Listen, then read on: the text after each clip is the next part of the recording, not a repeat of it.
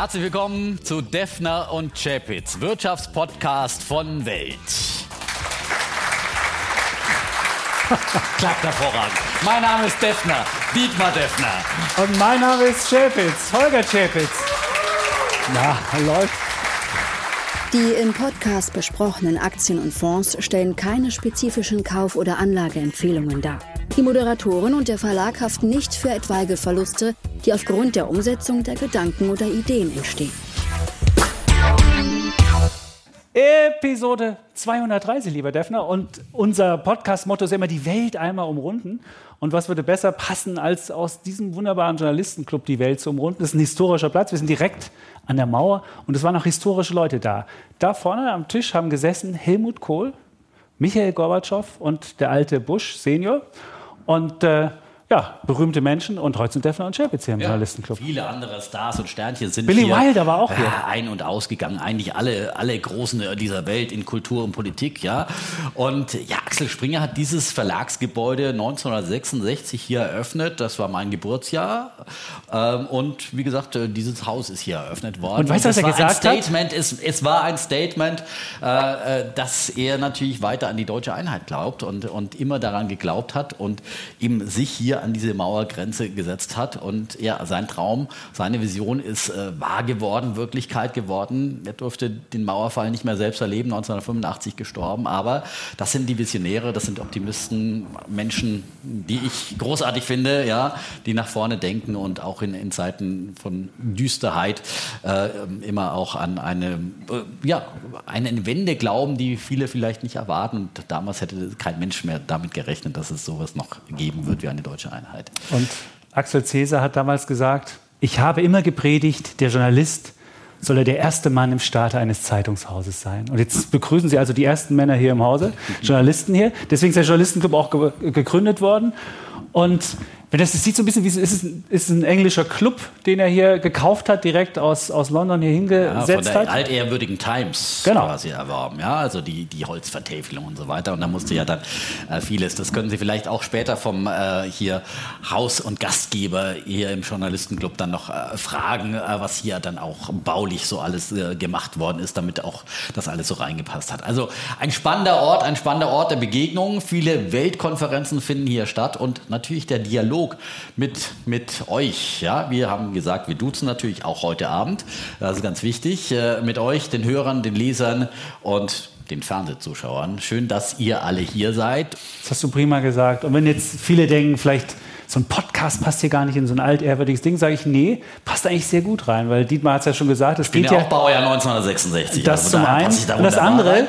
das andere aber, es ist, es geht bei uns auch um Diskurs, um, um Wettstreit, um Widerspruch. Und das ist bei uns kein Fehler, sondern das ist bei uns Programm, das ist der Rohstoff, aus dem der Podcast kommt. Und viele haben ja auch schon gestritten und miteinander gerungen um gute Ideen. Und das wollen wir heute auch hier machen. Und mal live vor euch. Und am Ende könnt ihr auch noch Fragen stellen und könnt mal nach Defners Techno-Schrott-Imperium fragen. Es lebt. So dasteht. lebt. Heute hat es ein paar Lebenszeichen. Ja, heute ein wunderbarer schwieriges Leben. Börsentag, ja, und äh, über die Märkte werden wir ja gleich noch sprechen. Aber wie gesagt, wir wollen dieses große, die Welt umrunden, wie es unser Stil ist, und äh, fangen da mal bei der großen Weltkonjunktur an. Genau. Und der IWF hat ja in der vergangenen Woche die Wachstumsaussichten fürs kommende Jahr nach unten genommen. 2,7 Prozent. Jetzt werdet ihr sagen, 2,7 Prozent, das ist ja für deutsche Verhältnisse wäre das ja wie Boom. Aber 2,7 für die Weltwirtschaft ist relativ mickrig, weil zum einen wächst die Weltbevölkerung noch um 1 Prozent. Das müsste man schon mal abziehen. Haben wir nur noch 1,7. Und die 1,7 ist wirklich ein sehr, sehr, sehr kleiner Wert. Und die ist auch mit sehr viel Unsicherheit behaftet, weil nämlich derzeit ja überall Inflation ist ähm, und die Notenbanken alles tun, um diese Inflation zu stoppen. Und keiner weiß, wie weit die Notenbanken da gehen und welche Schäden das anrichtet. Man muss ja immer wissen, die Aktionen von Notenbanken sind ja immer mit so drei bis sechs Monaten Zeitverzögerung. Und da kann aus so einem 1,7 Prozent Wachstum, wenn man die Bevölkerung abzieht, eben auch schnell mal kann es runtergehen.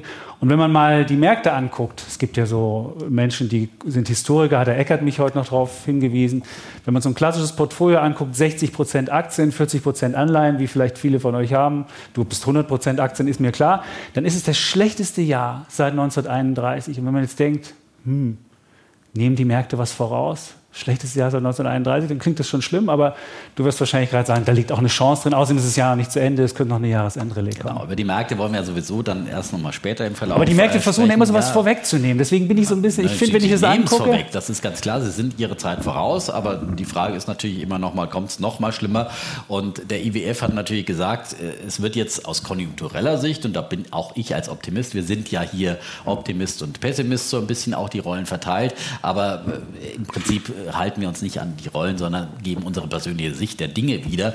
Ähm, und der IWF hat natürlich gesagt, es wird erst noch mal düsterer werden, ja. Und äh, es fühlt sich äh, diese Weltkonjunktur für einen ganz großen Teil der Weltbevölkerung wird es sich anfühlen wie eine Rezession. Ob das dann tatsächlich äh, eine Rezession ist, äh, der volkswirtschaftlichen Definition nach oder nicht, das ist nochmal eine andere Frage. Aber es fühlt sich definitiv an wie eine Rezession. Wir sind äh, wirklich in einem sehr sehr schwierigen Umfeld und es ist natürlich in der Tat die Inflation äh, die uns äh, ja, diese Konjunktur äh, beschert, ausgelöst natürlich und vor allem deutlich beschleunigt vom russischen Angriffskrieg gegen die Ukraine. Das darf man immer wieder nicht vergessen zu erwähnen. Das ist ein nochmal zusätzlicher exogener Schock in einer Zeit, in der die Inflation vorher schon angezogen ist. Ähm, und die Frage ist, wie wird sich auch diese Inflation weltweit weiterentwickeln? Da geht der IWF davon aus, dass wir im dritten Quartal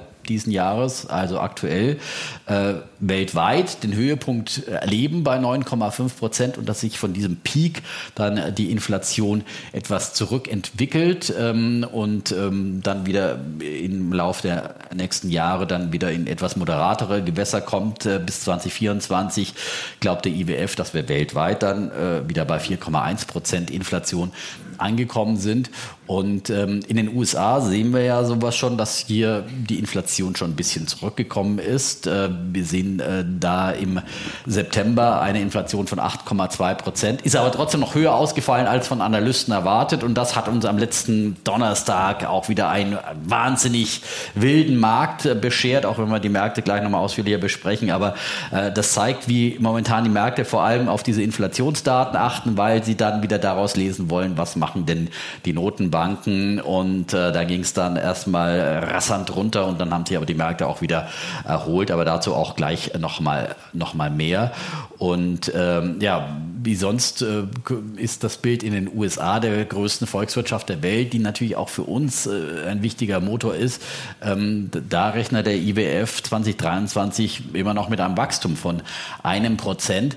Und ähm, die große Frage ist, wird Amerika durch die harte Politik der Notenbank in eine Rezession stürzen? Wird äh, also die IWF sagt jetzt ein Prozent im Schnitt des Jahres, kann natürlich zwischenzeitlich auch mal äh, eine Rezession nochmal kommen, aber wird es im Prinzip eine weiche Landung, die die Notenbank da vollzieht mit der amerikanischen Konjunktur, oder wird es eben eine harte Landung? Meine optimistische Sicht der Dinge ist, dass äh, eine weiche Landung gelingt, ähm, auch weil die amerikanischen Verbraucher auch so ein bisschen, bisschen anders sind. Die sind nicht äh, so, äh, so inflations anfällig äh, im negativen Sinn, wie, wie wir hierzulande zum Beispiel. Das hat sich letzte Woche gezeigt. Da gab es äh, die Verbraucherstimmung der Uni Michigan und die ist ja angezogen, trotz eben hoher Inflation, obwohl auch die Inflationserwartung der Verbraucher nochmal gestiegen ist, ist die Verbraucherstimmung angezogen, deutlich angezogen als äh, von Experten erwartet. Bei uns hierzulande ist ja das GfK-Konsumklima auf quasi historischen Tiefs und äh, Konsumlaune, Kauflaune gleich null.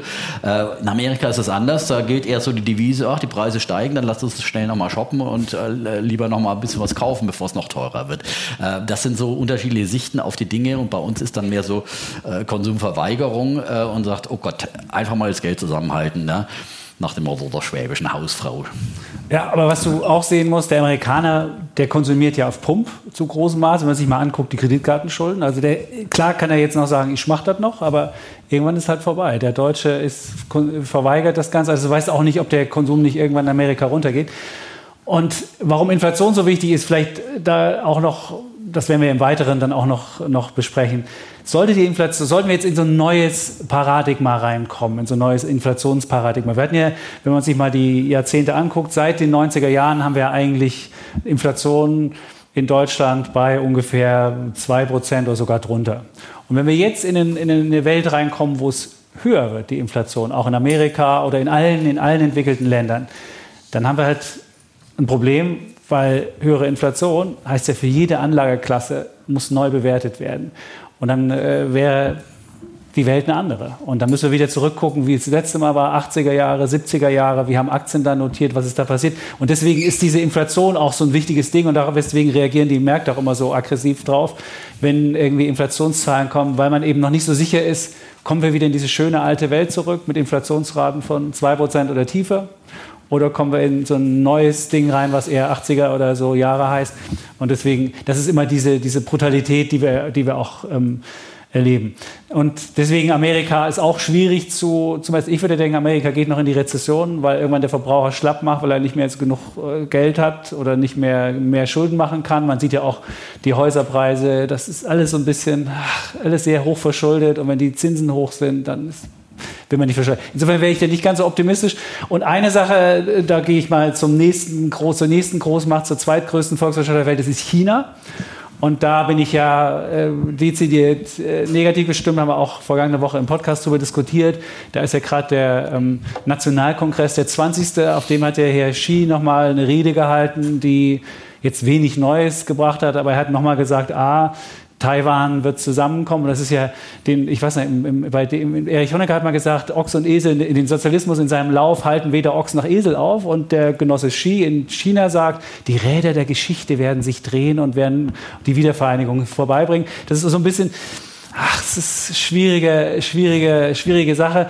Und was man auch an dieser Rede festgestellt hat, dass es ganz viel neuen Nationalismus gibt, ganz viel Ideologie in China gibt und dass man nicht mehr sagt, ich will nur Wachstum haben und will versuchen, äh, den Wohlstand zu allen zu bringen, sondern dass es eben auch viel mit, mit Ideologie, mit Nationalismus und dass man viel von diesem Wachstum auch opfert. Und nicht umsonst während des Parteikongresses, was hat man gemacht? Eigentlich sollten die ähm, Wachstumszahlen morgen veröffentlicht werden in China und alle dachten so, ja, gucken wir mal. Die waren ja schon im letzten Quartal gruselig nur noch plus 0,4 und China wird wahrscheinlich in diesem Jahr zum ersten Mal sehr, lange, sehr langsamer als Amerika wachsen. Und dann hat man einfach gesagt, postponed, also sie werden später veröffentlicht. Und daran sieht man, welche, welches, welches Risiko da ist, dass der äh, oberste Parteichef da keinen Bock hat, mit, mit schlechten Zahlen sich die Stimmung versauen zu lassen. Und wir dürfen nicht vergessen, China ist der wichtigste Handelspartner auch von Deutschland. Also auch China ist wichtig für, für die Weltwirtschaft. Für Amerika gar nicht so doll, sondern eher für uns. Also wir importieren von denen ungefähr im Wert von 170 Milliarden Euro und exportieren zu denen ungefähr im Wert von 110 Milliarden. Also insofern ist es wirklich, wenn man beides zusammenrechnet, Importe und Exporte, also es waren die Jahreszahlen, dann ist es der wichtigste Handelspartner. Und was in China passiert, ist nicht ganz unwichtig, auch für den Rest der Welt. Und ich würde denken, aus China kommt zumindest kein positiver Impuls, so wie wir es bei der Finanzkrise beispielsweise hatten, weil die ja uns damals nach außen gebracht haben. Deswegen diese 2,7 Weltwachstum ist in Gefahr, weil China möglicherweise nicht so doll läuft oder Vielleicht schönen die auch die Zahlen, ich weiß es nicht. Aber deswegen bin ich Würde Ihnen ja sowieso kritisch. keiner glauben, wenn Sie zum Parteitag jetzt BIP-Zahlen vorlegen würden. Dann würde ja sowieso jeder sagen, ach, das sind doch äh, die Tricks. Aber das war in der ja, Tat. Ja, man fragt sich sowieso, wie soll ich es denn machen? weil Sie heute Mittag, äh, äh, kurz vor der Börse Mittag, bevor ich mit einem Bärenberg-Analysten, äh, Volkswirt, der eine Studie geschrieben hat, die eigentlich äh, dann auch äh, deiner Meinung entspricht, China vom Wachstumsmotor zum globalen Risiko ja. ähm, ähm, und formuliert ist als Titelthema. Und die das auch belegt, ähm, dass eben natürlich äh, das China-Wachstum zurückgehen wird in den nächsten Jahren, auch auf mittlere Sicht. Und das ist, äh, muss man, ist ja auch klar von dem Niveau aus, wenn man irgendwo von niedrigeren Niveaus wächst, ist es natürlich leichter, irgendwie äh, ähm, deutlicher zu wachsen und in Prozent werden dann die Wachstumsraten natürlich dann irgendwann auch geringer. Aber China hat äh, natürlich aktuell viele Probleme, vor allem hausgemachte, die äh, Null-Covid-Strategie und jeder fragt sich, wie lange wollen die das noch aushalten? Und äh, Xi hat es in seiner Rede länger, auch wieder, wieder verteidigt und äh, dass das alles so doll ist. Aber ich persönlich glaube, dass sie das so langsam ein bisschen stillschweigen, mehr oder weniger auslaufen lassen. Die haben ja auch schon jetzt, machen immer noch Corona-Maßnahmen Maßnahmen, äh, harte, viele Testungen äh, pro Woche. Das sind sogar PCR-Tests. Also was, was das kostet, wenn du jeden äh, da in Peking zweimal in der Woche PCR testest, ja. Allein das. Aber dieser Aufwand und auf der anderen Seite eben nicht mehr diese harten Lockdowns, wie wir sie im Frühjahr gesehen haben. Deswegen rechnen die Analysten eigentlich schon, dass wir jetzt im dritten Quartal schon auch wieder ein Wachstum sehen, dreieinhalb Prozent sowas. Äh, ähm, das könnte im zweiten Quartal, da ist ja wirklich äh, quasi kaum noch Wachstum da gewesen in China. Ähm, aber es ist natürlich klar, diese Wachstumszahlen, diese Ziele von über 5 Prozent, die, die wird China nicht erreichen. Aber hast du dich nicht immer mal gefragt, wie die es schaffen können, innerhalb von 17 Tagen nach Quartal schon ihre BIP-Zahlen rauszubringen? Das ist ja wirklich, das wäre ja Rekord. Und, und viel oft wird ja oft noch mit dem Ochsenwagen rumgefahren in China. Und da wollen sie im gesamten Land nach 17 Tagen schon wissen, wie das Bruttoinlandsprodukt ist. Das hat mich also immer fasziniert. Im Großteil beruht es natürlich auf Schätzungen und äh, ja, aber trotzdem. Also, du weißt ja, also China ist ein guter Überwachungsstaat und ähm, ja, Du meinst, die haben das mit Apps oder das gemessen? Aber da, die haben schon auch äh, digitalere Erfassungen. Ja? Da, die können wahrscheinlich sogar Geld ihren Leuten überweisen oder sowas, wenn sie das wollen würden. Meinst du? Ja, was ja in Deutschland schwierig ist, dass Geht man da eine Einmalzahlung überweist, ja, weil äh, Kontonummer und Steuernummer nee, jetzt geht es ja über den Versorger. zusammenführen. Ja, aber eben nicht allen. Du musst ja. heute einen Gasversorger haben. Ja? Ja. Also es ist ähm, ja, aber diese Frage ist ja immer im Raum, aber trotzdem glaube ich, im Trend kann man natürlich äh, diese Zahlen dann schon äh, sehen, werden ja auch immer wieder von, von harten äh, Zahlen, die man beobachten kann, äh, äh dann ähm, ähm, Exportzahlen zum Beispiel und dergleichen dann auch wieder im Prinzip äh, dann bestätigt. So, aber aktuell, wie gesagt, liegen keine vor und das zeugt wahrscheinlich davon, dass sie jetzt nicht so überragend ausfallen werden. Und die Frage ist natürlich, wie wird sich China weiterentwickeln, weltwirtschaftlich und vor allem ist dieses globale Risiko eines Angriffs auf Taiwan. Das ist natürlich der ganz große schwarze Schwan im Raum. Und äh, das wäre halt, äh, da wäre wirklich der Angriff Russlands äh, auf die Ukraine ein, ein Klacks dagegen, auch aus wirtschaftlicher Sicht, weil das würde wirklich die Weltwirtschaft in äh, ihren Grundfesten erschüttern. Und deswegen glaube ich, trotz aller Drohungen, äh, dass es da doch bei den Chinesen eher eine gewisse Vernunft und Rationalität gibt, weil China natürlich genauso wie wir aber auch von uns abhängig ist als Exportmarkt. Und es gibt immer noch ein großes Versprechen der KP, auf dem sie ihre Legitimation in den letzten Jahrzehnten eben gegründet hat, dass sie die Leute ähm, aus der Armut heraus in Wohlstand bringt. aber ähm, glaubst du nicht, wenn die jetzt nicht mehr so doll wachsen? Alle. Und wenn sie das nicht mehr schaffen. Ja, aber tun sie, sie doch jetzt schon nicht mehr so doll. Sie wachsen doch nicht mehr so doll. Und ein Land, was nicht mehr so doll wächst und im Inland so ein bisschen Probleme hat, wo die Bevölkerung irgendwann sagt, okay, bisher war der Kontrakt, ihr Partei lasst mich in Ruhe, und dafür bringt ihr mir Wachstum. Und jetzt aber bringen sie das Wachstum nicht mehr, weil wir wollen noch ein bisschen hier und ein bisschen da. Und glaubst du nicht, dass du dann wieder ablenken musst und so genauso nach außen noch mal so ein bisschen aggressiver auftauchst und so, hey, Thailand. Aber Sie haben ja gesehen, wie entschlossen das ist immer so, Westen Nationen, die irgendwann nicht mehr, die ja, irgendwann nicht mehr ja. wachsen oder die Probleme haben dabei. Dann muss der Autokrat ein neues Kaninchen oder aus dem er muss seine Wachstumskräfte wieder stärken und, und, und die, die wieder wecken. Sie haben jetzt hart reguliert im Tech-Sektor. Äh, ich glaube, das ist relativ durch, diese Regulierung. Und Sie haben natürlich auch Möglichkeiten, die Konjunktur auch wieder ein bisschen, ein bisschen anzufeuern. Wie gesagt, in den Krisen, nach der Finanzkrise, aber auch in der Corona-Krise, hat letztendlich China dann immer wieder auch mit konjunkturstützenden Maßnahmen letztendlich die Weltwirtschaft auch wieder rausgeboxt. Äh, dieses Mal wird es schwieriger sein, das glaube ich auch. Äh, aber ich glaube äh, nicht, dass sie dieses Extremrisiko äh, eingehen und, und Taiwan angreifen werden. Und das wäre natürlich wirklich, das wäre und das wäre nicht nur für chinesische Aktien ein, ein, ein Horror, das wäre ja. wirklich für die weltweit. weltweit. Und ich meine, Volkswagen hat äh, seinen größten Absatzmarkt dort und und, und viele andere auch. Deutsche. Ja, aber Volkswagen ist ganz besonders. Also da braucht man dann auch nicht sagen, ich habe keine China-Aktie, mich geht das nicht nichts an. Das wird, äh, das wird äh, verheerend sein für die deutschen Aktien, für die deutsche Volkswirtschaft, für die Weltkonjunktur. Also davor, ja, Wäre auch für die Inflation ja, schlimm, weil wir ja viele Sachen von China importieren, die noch relativ gesehen günstiger sind. Und auch das wäre wahrscheinlich ja. nicht so toll. Wie soll man damit umgehen? Natürlich, die Coupling ist ja immer wieder im Raum. Wir müssen uns jetzt von China unabhängig machen. Aber ich glaube, das ist wirklich eine Illusion, dass wir das schaffen könnten, äh, dass wir uns komplett unabhängig machen. Wenn wir all das, äh, was wir aus China importieren, in Deutschland herstellen wollen, dann haben wir äh, ganz andere Inflationsraten und ganz andere Knappheiten, ganz andere Lieferengpässe. Wir sehen ja schon, wie wenn da kleine Teile nicht mehr,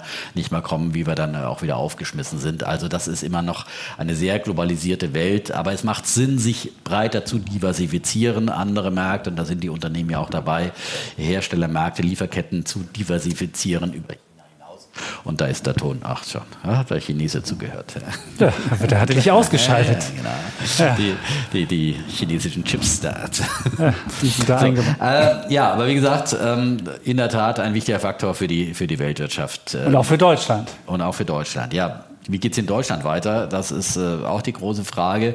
Da gab es jetzt auch wieder neue Prognosen vom IWF eben auch. Der hat ja nicht nur die Weltwirtschaft, sondern auch die einzelnen Kontinentenländer be, äh, beäugt. Ja, äh, der IWF äh, geht ja von minus 0,3 Prozent BIP aus im nächsten Jahr. Also wir steuern ganz klar in eine Rezession. Wir sind höchstwahrscheinlich, also wir sind eigentlich schon drin, das, da gibt es wahrscheinlich keinen kein Zweifel mehr, dass wir jetzt in diesem dritten Quartal in einem ersten Rezessionsquartal sind ähm, und dass äh, wir jetzt wahrscheinlich mindestens drei Quartale werden haben, die, in der die Wirtschaft in Deutschland schrumpft, also das dritte und vierte Quartal und dann das erste Quartal, bevor es dann möglicherweise hoffentlich wieder besser wird, aber diese Rezession, die ist unvermeidlich äh, in Deutschland, ist die Frage einfach, ist noch stark, fällt sie aus? Und man muss jetzt auch mal 0,3 Prozent minus im nächsten Jahr, oder die Bundesregierung sagt sogar minus 0,4 Prozent. Auch die, ähm, ähm, die Wirtschaftsinstitute haben ja diese Prognose veröffentlicht, minus 0,4 Prozent im nächsten Jahr. Das ist jetzt nicht so dramatisch, wie es sich vielleicht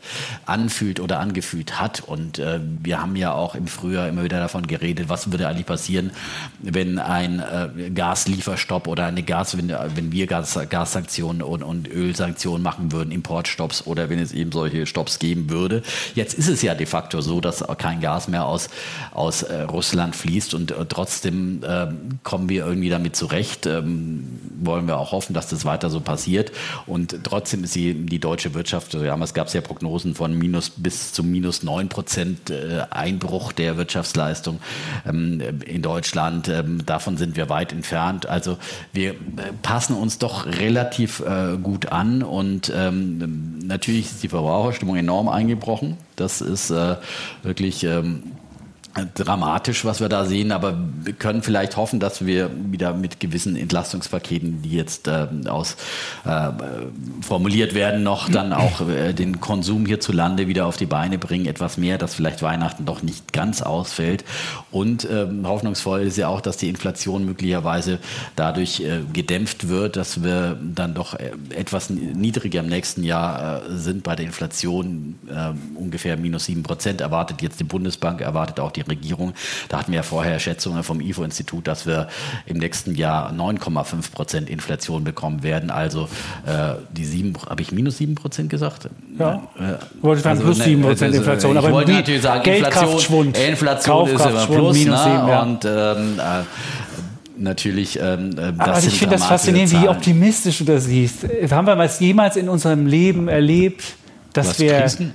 Dass, nein, dass wir so eine hohe Inflation haben und gleichzeitig eine Rezession. Ja, immer, ich habe die 70er erlebt. Also, ja, aber du äh, hast doch nicht so eine Rezession erlebt und gleichzeitig so eine hohe Inflation. Das gibt's, das gab es nicht in der Form. Und das ist ja das, das, ist ja das was, was viel gravierender ist. Und sich hinzusetzen, oh, das kriegen wir schon hin oh, ich kann mir das leisten hier, weil ich Dietmar Defner bin und Nein, irgendwie noch relativ gut verdiene. Nein, Viele Leute nicht, da draußen, die jetzt dazuhören und die vielleicht nicht ganz so begütert sind, die werden sich sagen, hey, Wie Holger Chapitz 7% Inflation, das kann ich mir nicht leisten. Mein Budget ist ganz klapp auf Kante genäht und da ist echt nicht so, ach, 7%, ja, kriegen wir recht. Nee, kriegen wir jetzt nicht zurecht. Und ich glaube, das ist das viel größte. Es geht nicht darum, dass wir zurecht Das größte Problem ist, äh, dass, es, dass es in diesem Land bei, einem, bei so einem miesen, also bei einer, bei einer Rezession auch noch dieses, diese Inflation hat. Und das ist, für, das ist sozialer Sprengstoff für dieses Land. Jetzt haben wir ja diese Gaspreisbremse, die versucht so ein bisschen... Der Kollege will immer den heißen Herbst ausrufen und jetzt äh, Nein, ja, was heißt ja immer wieder sozialen Sprengstoff in die... Nein, in die, aber es ist... Aber es ist aber wir du willst es nicht deutliche verstehen. Entlastungspakete. Du willst ja? es, bei wem du ist was angekommen? Wer merkt von Ihnen... Jetzt das ist noch nicht angekommen, hier. ist noch nicht mal beschlossen. Seht das. Aber ihr merkt, dass ihr mehr ausgeben müsst. Das merkt ihr schon. Aber was ihr nicht merkt, wo kommt der Staat und hilft mir? Oder? Wer hat hat jetzt schon die erste Staatshilfe gemerkt?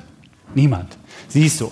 Und jetzt sind das alles Menschen wahrscheinlich, die sich ein Weltabo leisten können. Die können sich das leisten. Und die, ja, okay, wahrscheinlich sind sie alle mal nach Sylt gefahren und haben sich ja, da vielleicht die ist Leute es dir entgangen, dass es gibt ein 200 Milliarden äh, Paket, das geschnürt wird. Es ist noch nicht ja. da, aber es ist auf dem Weg und es sind klare Zusagen da, ja. dass äh, die Schön, Leute Zusagen Gas, von Zusagen kann ich mir nicht zu essen Holger seine Gasrechnung Nein, bezahlen es kann. Es geht nicht um den armen Holger. Es geht, es geht meistens geht es ja um den armen Holger. Nein, es geht nicht um meinen Arm. Ich, ich werde damit klarkommen. Wir wurden im Dach Erdgeschoss, wenn die Sonne scheint, brauche ich die Heizung nicht anmachen. Bisher habe ich sie auch noch nicht angemacht. Insofern ist es völlig okay.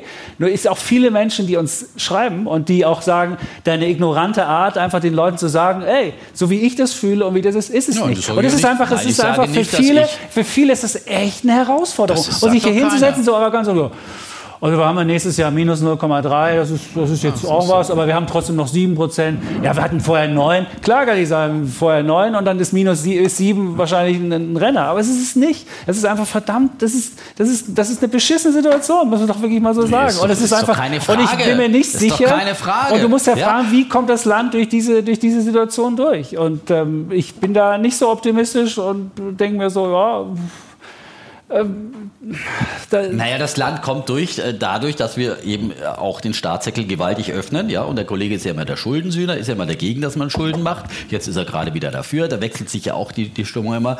Äh, aber es ist entscheidend natürlich, dass der Staat hier ganz klare Signale macht und, und sagt, wir helfen, ja, damit ihr durchkommt und damit ihr eure Gasrechnung, es wird einen Gasdeckel geben, es wird einen Strompreisdeckel geben. Ich bin hier nicht der Regierungssprecher, aber ich finde, solche Maßnahmen sind sind gut, ja, und sind gerade äh, für Leute, die jeden Pfennig umdrehen müssen. Und äh, ich sag's immer wieder, ich bin auch nicht im goldenen Löffel groß geworden, ja, auf dem Bauernhof. Wir mussten auch jeden alles umdrehen, äh, jeden, äh, jeden äh, Pfennig gab's damals noch, ja, und äh, so. Und da bei uns gab's keinen Urlaub. Also ich, es ist nicht so, dass ich hier irgendwie und ich meine jetzt hier persönlich das auf mich zu ziehen, ist es ein bisschen, ein bisschen. Du sagst dir bei der arme Holger, das machst du ja, ja genauso. Da muss ich auch mal sagen, der reiche ja, Dietmar, naja, der sich das leisten kann, 7% ja, Inflation du kannst das genauso leisten, weil wir haben genau, genau beide auch keine äh, Lohnerhöhungen bekommen. Also so ist es äh, nicht, dass wir hier, dass hier einer äh, mehr kriegt oder der andere. Also, Nein, also es, geht ist, ähm,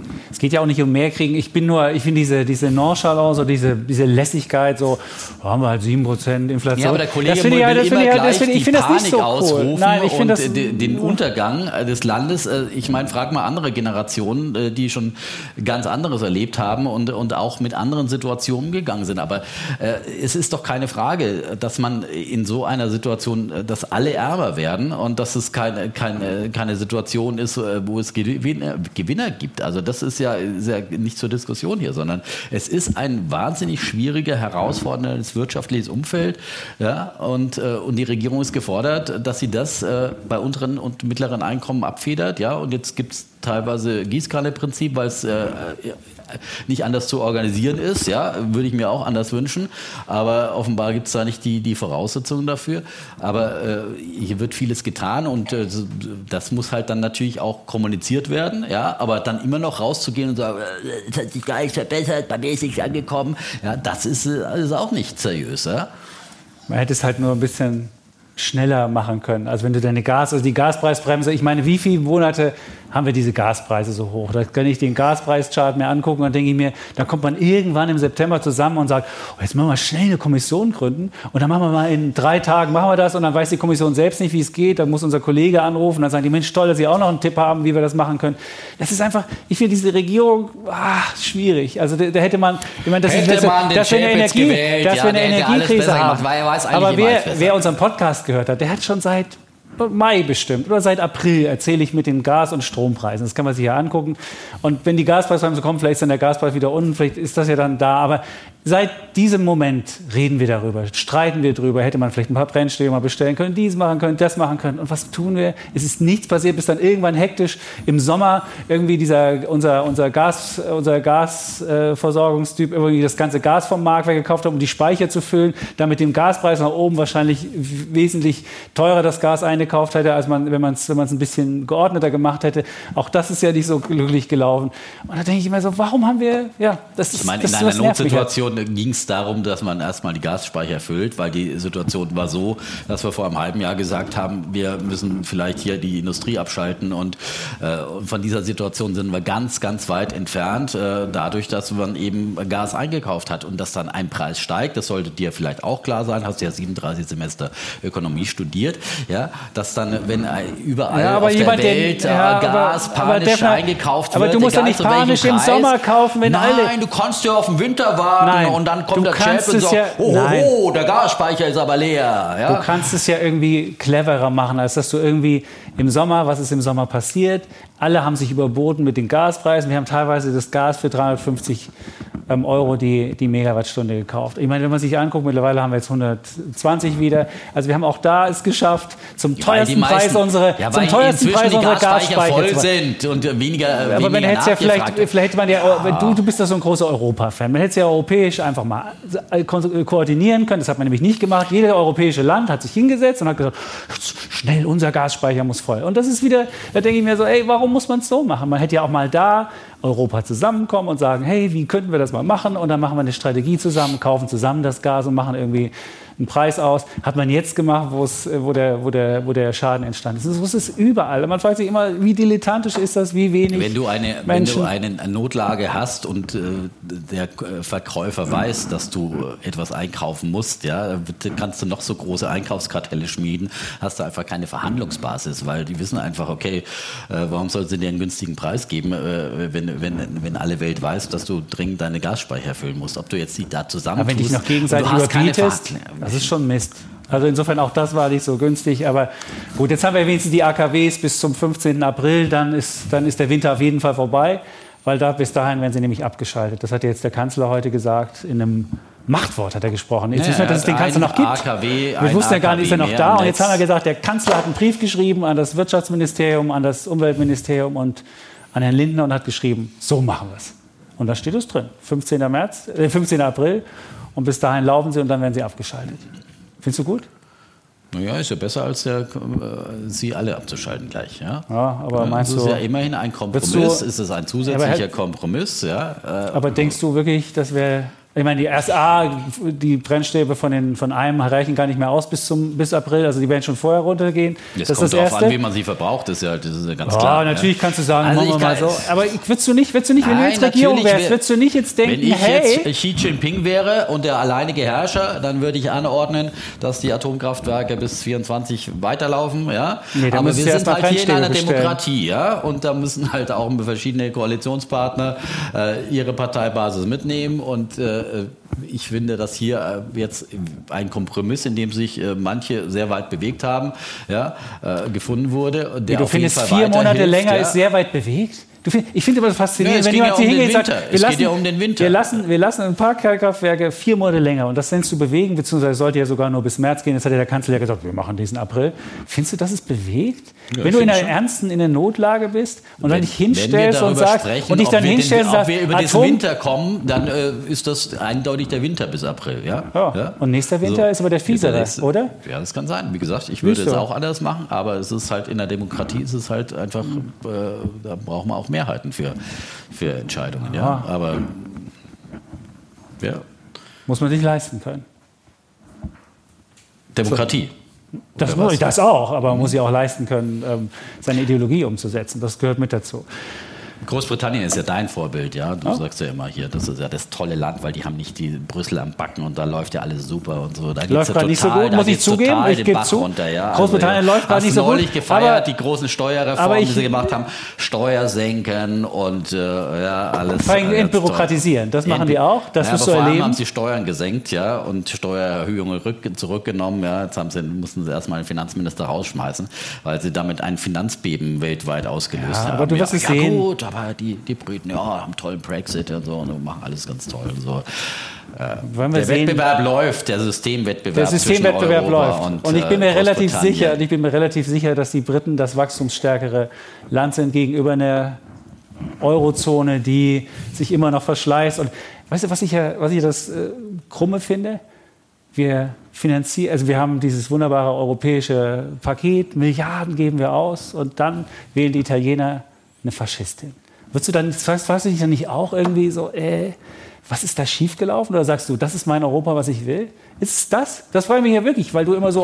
so und da denke ich mir so, ah, irgendwie habe ich das Störgefühl und denke mir so, spätestens danach würde ich doch denken, wir haben wirklich eine europäische Lösung gefunden. Wir haben irgendwie, ob man das jetzt gerecht verteilt hat, wäre ich auch anderer Ansicht, aber wir haben da geholfen.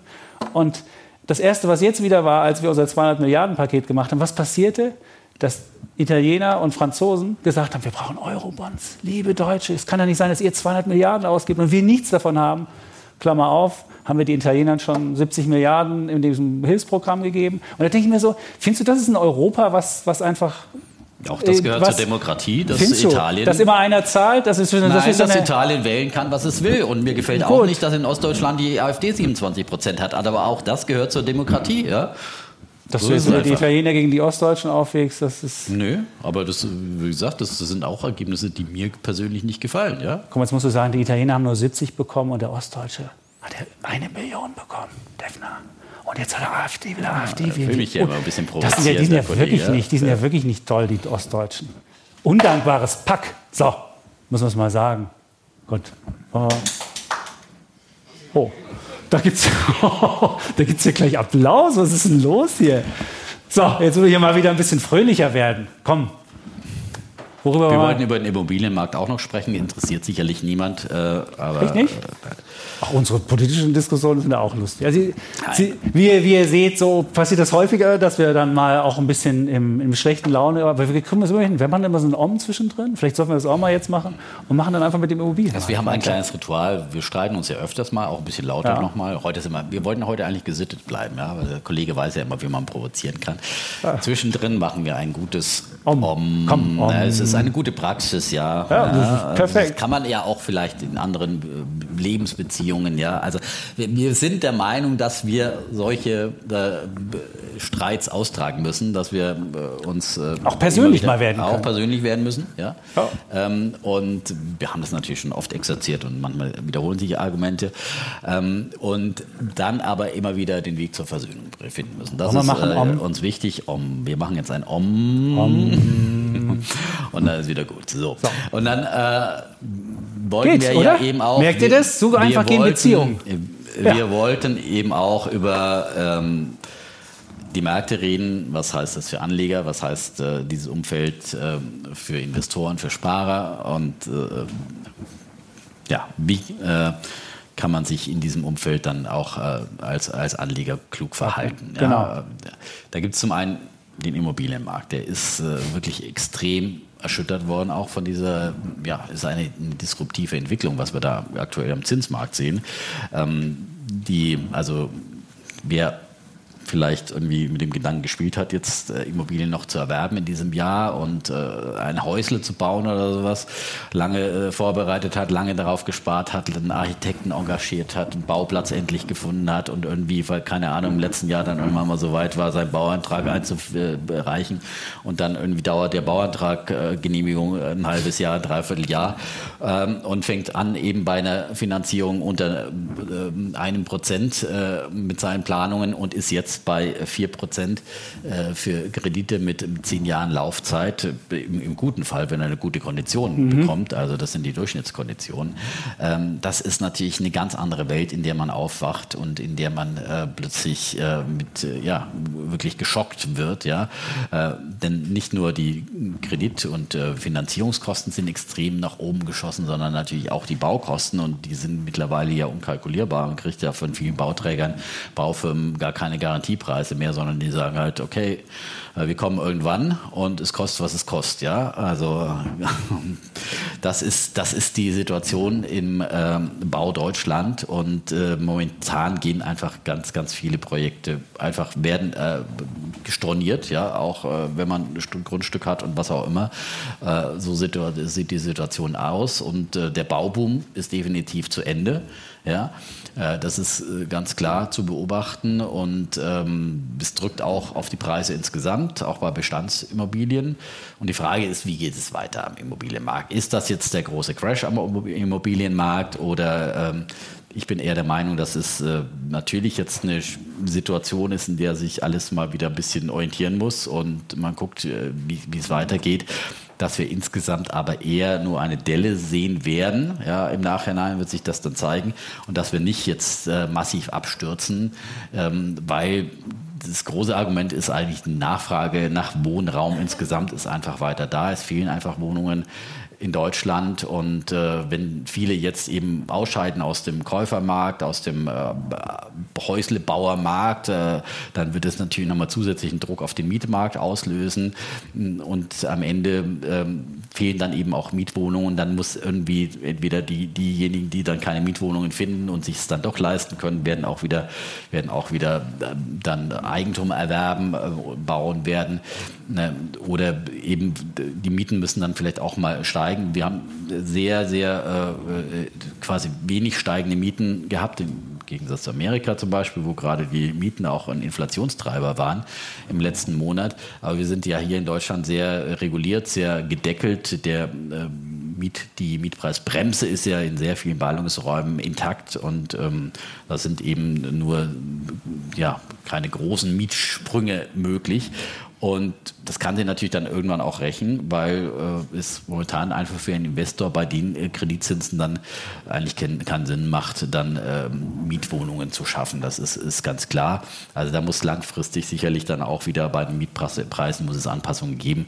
Sonst wird es, wird es hier äh, auch keine neuen Wohnungen geben. Aber tendenziell ist Wohnraum gesucht wir haben keine ich kann mich noch erinnern an die äh, Phase nach, nach der, ähm, der, Wiedervereinigung, wo ja dann quasi auch vor allem in Ostdeutschland Wohnungsbau gefördert wurde. Da gab es ja natürlich dann ähm, äh, mit, mit Sonderabschreibungen und so weiter. Das war eine richtige Immobilienblase, weil alle natürlich nach Steuerabschreibungen äh, investiert haben und dann über Bedarf einfach sehr, sehr viel gebaut wurde und ähm, dann, dann teilweise eben Wohnungs, Wohnungsblöcke hochgezogen wurden, die, für die es überhaupt keinen Bedarf gab. Das war eine Blase, die dann auch geplatzt ist, ja. Aber momentan äh, sind wir, glaube ich, von so einer Blase, wie wir sie auch vielleicht in Amerika erlebt haben, äh, da 2008, äh, die dann geplatzt ist. Ähm, meiner Meinung nach oder auch in Spanien, wo es solche ja, Exzesse gab, äh, weit entfernt, auch weil die Kreditfinanzierungsbedingungen der Banken ähm, viel, viel härter geworden sind, auch in, in diesen Zeiten. Ähm, und deswegen ja, wird es sicherlich vielleicht ein bisschen rückläufige Preise geben, aber keinen dramatischen Einbruch. Das muss ich als Pessimist natürlich ganz, nicht, nicht ganz anders sehen. Ich will jetzt auch nicht sagen, dass wir eine Immobilienblase haben. Aber was man schon sehen kann, in den letzten zehn Jahren, was ist passiert?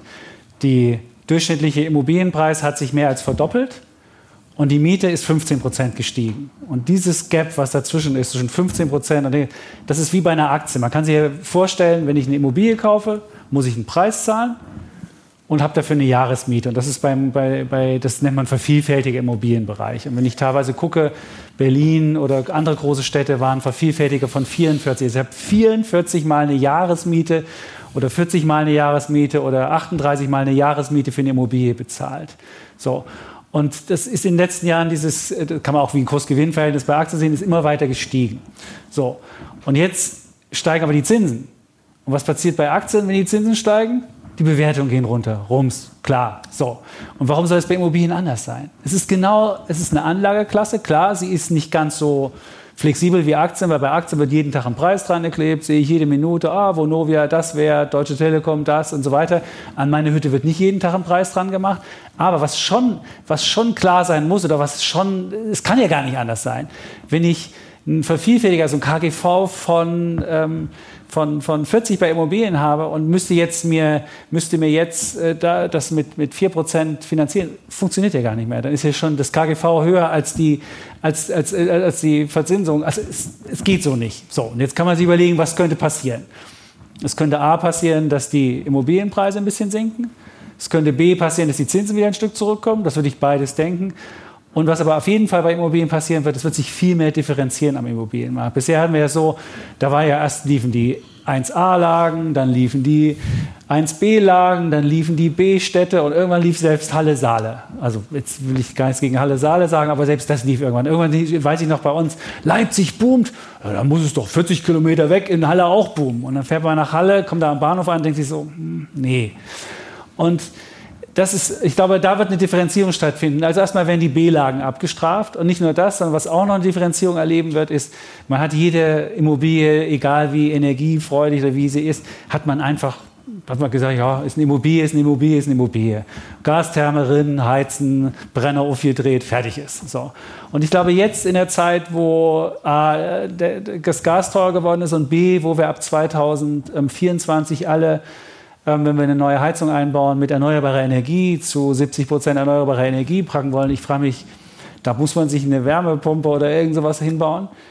Dann ist eine Immobilie, die nicht gedämmt ist und die, kein, äh, die, die nicht energiefreudig ist, die kannst du eigentlich quasi abreißen oder ich weiß nicht was, oder musst du halt dämmen, musst Fenster reinmachen, dies, das, jenes. Das sind, das sind, da sind Investitionen notwendig, die sind so horrend, dass viele Leute sich das nicht leisten können. Deswegen könnte ich mir schon vorstellen, dass A, da nochmal Immobilien auf den Markt kommen werden, weil viele sich es schlicht nicht leisten können. Und in Holland ist es jetzt mittlerweile so, in den Niederlanden hat unser Kollege Fabricius gesagt, da gibt es Immobilien, die nicht energieeffizient sind, die darf man einfach nicht mehr vermieten. Dann sitzt man auf einmal so stranded asset. Ich habe eine Immobilie, vermiete die, die ist energieeffizient und auf einmal sagt er mir so, nee, können Sie nicht mehr vermieten.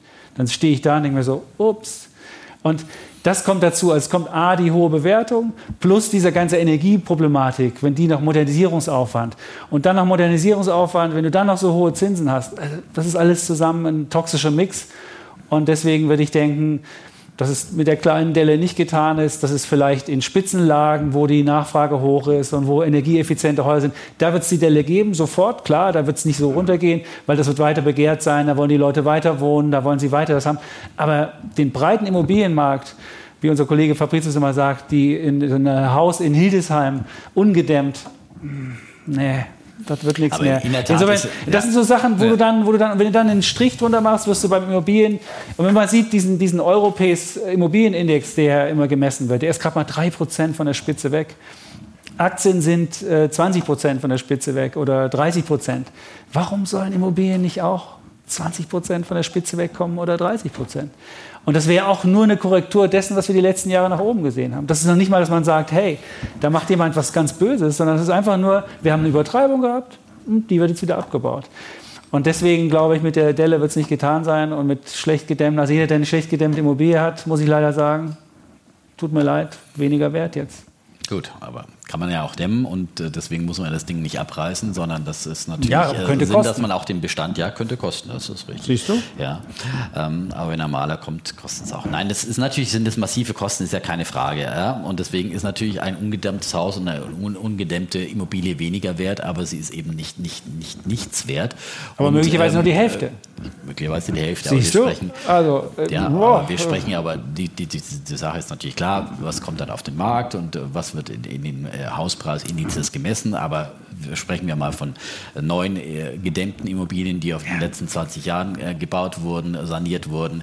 Äh, das sind alles Sachen, die natürlich dann gefragt sind. Und da ist wiederum äh, der Faktor da, dass, dass da, äh, wer eine Immobilie sucht, da vielleicht lieber zur Bestandsimmobilie äh, greift, weil er weiß, was er da bekommt. Da hat er schon einen ein Preis, den man berechnen kann und nicht eine ungefähre Preiszusage und eine ungefähre Fertigungszusage, sondern ähm, die Herstellungspreise sind äh, dramatisch angezogen, die Baumaterialien sind angezogen und das treibt natürlich den Preis auch für Bestandsimmobilien nach oben. Ist ja ganz klar, dass dann auch der Beton, der in der Bestandsimmobilie und all das Material, das da drin steckt, äh, letztendlich als Betongold äh, im wahrsten Sinne des Wortes mehr wert wird. Äh, und in, in, insofern äh, glaube ich, solange einfach die Nachfrage konstant ist nach Wohnraum äh, und dass die hoch ist, äh, wird es diese dramatischen Einbrüche nicht geben und dann würden es immer wieder sich Leute finden, die dann eben auch ein äh, energetisch schlechtes Haus äh, kaufen werden, es sanieren werden. Natürlich zu welchem die Preis? Ja, die werden einfach die, die Modernisierungskosten abziehen.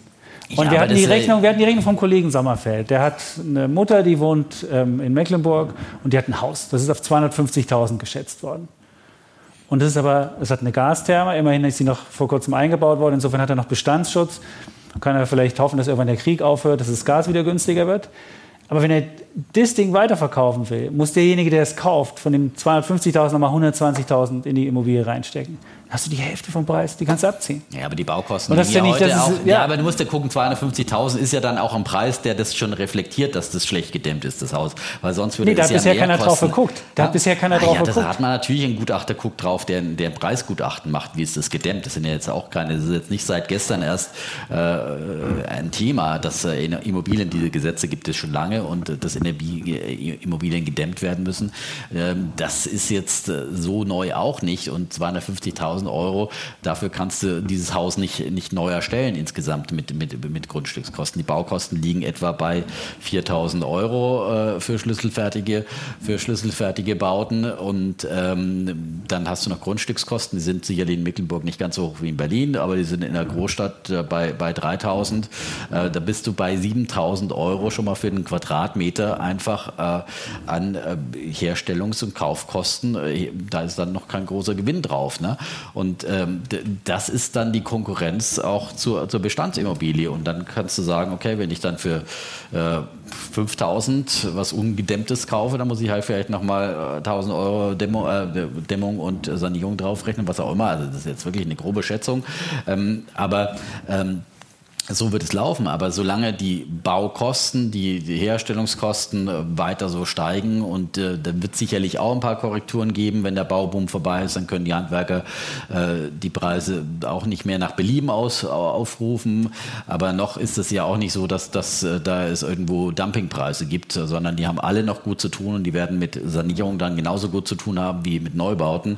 Und deswegen glaube ich, da ist da diese Hoffnung auch nicht da, dass da alles äh, so, so total einbricht und äh, die Hoffnung für diejenigen, die kaufen wollen und äh, auf Schnäppchenpreise wittern. Und ähm, deswegen, äh, wie gesagt, ich glaube, es, es, wird eine kleine Delle sein. Wir haben natürlich dann große demografische Entwicklungen in, in diesem Jahrzehnt und äh, gegen Mitte des äh, Jahrzehntes, äh, dann kann es natürlich auch, da geht es immer noch mehr um die Lagen, aber in den Großstädten und gucken natürlich immer auf Berlin, weil wir hier sind und ähm, weil man das am besten beobachten kann. Ich glaube, da, da ist, wird auf sehr, sehr lange Sicht hinaus Wohnraum. Aber wie viele Leute leben in Berlin? Wie groß ist Deutschland? Da würde ich ja, schon wieder sagen, das ist eine Ignoranz. Du ich so sagst, Ignoranz? ich gucke nach Berlin. Sage, ja klar, in Berlin, ich, in guten Lagen kann ich sagen, geht es nicht runter. Doch. Ich habe doch gerade von ganz Deutschland gesprochen. Hier ja, wird immer was unterstellt. Aber du hast gesagt, gesagt, in Berlin Beispiel, wird da nichts passieren. Nein, Klar wird in Berlin Beispiel, nichts passieren. Als Beispiel. Aber wenn du ich habe doch gerade von ganz Deutschland gesprochen, von vielen. Es wird, es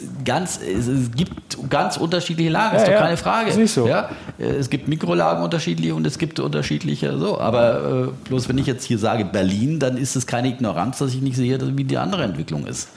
wenn du Fulda hättest oder Hildesheim, würde ich vermuten, wird es anders. Ja, da hattest du aber auch einen anderen Kaufpreis. Also aber natürlich nee, hast du nee, nicht diese da ging es ja zum Schluss, zum Schluss auch mit hoch. Das ist ja das Problem gewesen, dass zum Schluss alles gelaufen ist. Da konnten ja selbst Schweine fliegen und auch Schweinehütten fliegen und deswegen, das ist ja das Problem. Und da glaube ich, wirst du insgesamt wirst du wieder einen deutlichen, wirst du einen deutlichen Einbruch erleben. Und deswegen, man darf nicht von Berlin die Lage sehen und darf dann sagen, hey, Berlin ist aber so und deswegen. Nein, ich sage ja auch nicht, dass ich von Berlin die Lage sehe, aber ich sehe sie insgesamt und die Herstellungskosten sind eben auch in Fulda hoch, weil auch da Handwerker bezahlt Klar. werden und die verdienen nicht so recht viel weniger in Fulda sicherlich wie in Berlin. Das da ist zum Beispiel ähm, eine Entwicklung, die überall da sind und die Grundstückspreise äh, sind natürlich Faktoren, die in einer Großstadt, ja, und München ist natürlich noch viel, viel höherpreisiger äh, und, und Frankfurt ähm, anders sind als in Fulda. Das ist ja keine Frage. Diese Faktoren muss man, muss man äh, beachten. Und äh, wie gesagt, ähm, dann ähm, gibt sich da eine Gesamtrechnung. Aber du siehst ja beispielsweise bei Immobilienaktien, da hast du ja schon gesehen, teilweise Abschläge 80 Prozent, 60 Prozent, je nachdem, was du für Immobilienaktien anguckst. Da sieht man ja schon so ein bisschen, da hast du natürlich den doppelten Effekt. Klar, du hast zum einen Immobilienmarkt und zum anderen hast du natürlich die, die hohe Verschuldung der Unternehmen, die natürlich dann Probleme haben, sich wieder zu refinanzieren, beziehungsweise es viel teurer wird. Aber da siehst du ja schon so ein bisschen, welchen, welche, welcher Flavor da auch im Immobilienmarkt insgesamt ist. Ich würde nicht sagen, dass, es, dass wir jetzt in Deutschland einen Einbruch von 60 Prozent bei Immobilien haben, aber dass wir mit einer Delle rauskommen, dann frage ich mich, warum man ein großer Konzern wie Vonovia minus 60 Prozent notiert. Ja. Das kann ja dann, dann ist ja irgendwas, ist ja, wir sind die Investoren dann so doof und sagen, hey, irgendwie, oder es ist ja, die irgendwie... Börse neigt zu Übertreibungen. Und äh, Kollege Fabricius hat bei euch im Podcast, äh, als ihr am Samstag über den Immobilienmarkt gesprochen habt, von der Schwarmintelligenz Intelligenz des Aktienmarktes gesprochen. Den wage ich ja sehr, sehr zu bezweifeln. Der, die Schwarmintelligenz des Aktienmarktes gleicht einem Lemming-Schwarm, der sich dann gerne irgendwo einen Abhang hinunterstürzt, ja, wo alle einer Herde hinterherrennen. Ne? Das hat nichts mit Intelligenz zu tun. Das ist einfach nur Dummheit. Man rennt panisch einer Herde hinterher und wenn ein Büffel losrennt, dann rennen die anderen hinterher und äh, Hauptsache weg. Ja, das ist äh, der Fluchtreflex des, des Aktienmarktes und den sehen wir halt gerade auch bei bei Immobilienaktien besonders stark, weil natürlich sie vom Zinsumfeld belastet sind, das ist ja keine Frage, und natürlich von, von diesem ganzen äh, Immobilienumfeld auch.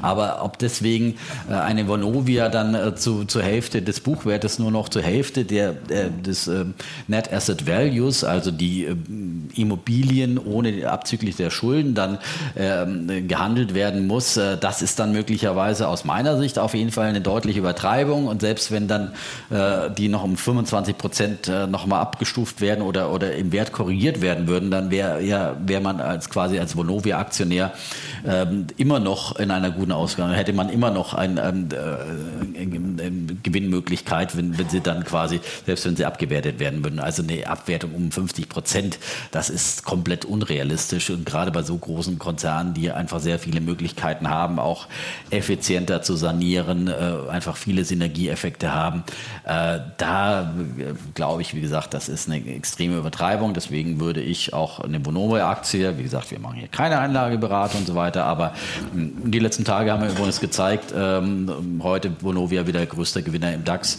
Äh, 5,2 Prozent ging es nach oben. Am Freitag auch schon äh, ganz, ganz deutlicher Kurssprung, dass es da dann auch ganz schnell immer wieder Sprünge nach oben geben kann, wenn die Panik erstmal aufhört. Und ähm, das, glaube ich, ist auch ein guter Vorbote für den Aktienmarkt insgesamt. Ähm, ich bin ja der der Meinung, dass wir jetzt ähm, doch noch ein versöhnliches letztes Quartal bekommen werden, ähm, dass einfach die Stimmung in diesem Jahr und gerade dann im, im, im dritten Quartal auch so negativ war, dass es eigentlich nicht mehr recht viel schlechter ging, dass eigentlich alle Szenarien, Negativszenarien eingepreist wurden. Zum einen hohe Inflation, äh, dann äh, starke Zinserhöhungen der Notenbanken und gepaart noch mit Rezession. Ähm, und ähm, da wird auch gar nicht mehr beachtet, dass dann möglicherweise die starken Notenbank- äh, und Zinserhöhungen äh, dann ja auch wiederum die Inflation äh, drücken können. Ähm, und und ähm, im Prinzip werden nur noch Worst-Case-Szenarien mehr oder weniger eingepreist.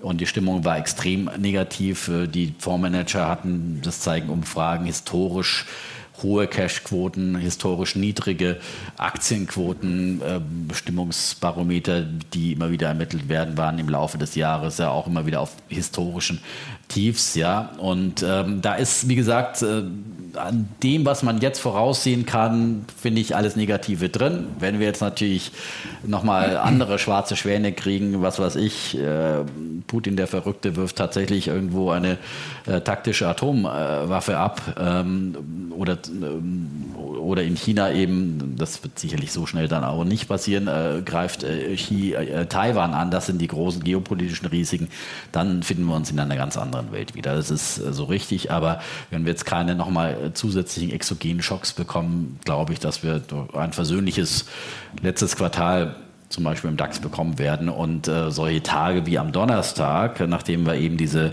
enttäuschenden aus Sicht des Marktes US-Inflationsdaten bekommen haben und äh, dann die Märkte so ein wahnsinnig beeindruckendes, sowohl im DAX wie auch an der Wall Street sogar noch stärker Intraday Reversal, also eine Erholung, Tageslauf, erst total äh, abgestürzt hier die Lemming-Herde äh, und ähm, dann hat irgendwie einer gerufen, oh, ist doch noch nicht alles äh, trostlos, keine Ahnung wo dann immer so ein Umkehrsignal herkommt. Auf jeden Fall dann alle wieder panisch gekauft haben. Die, ja, äh, die Schwarmintelligenz äh, kann ja auch mal falsch liegen.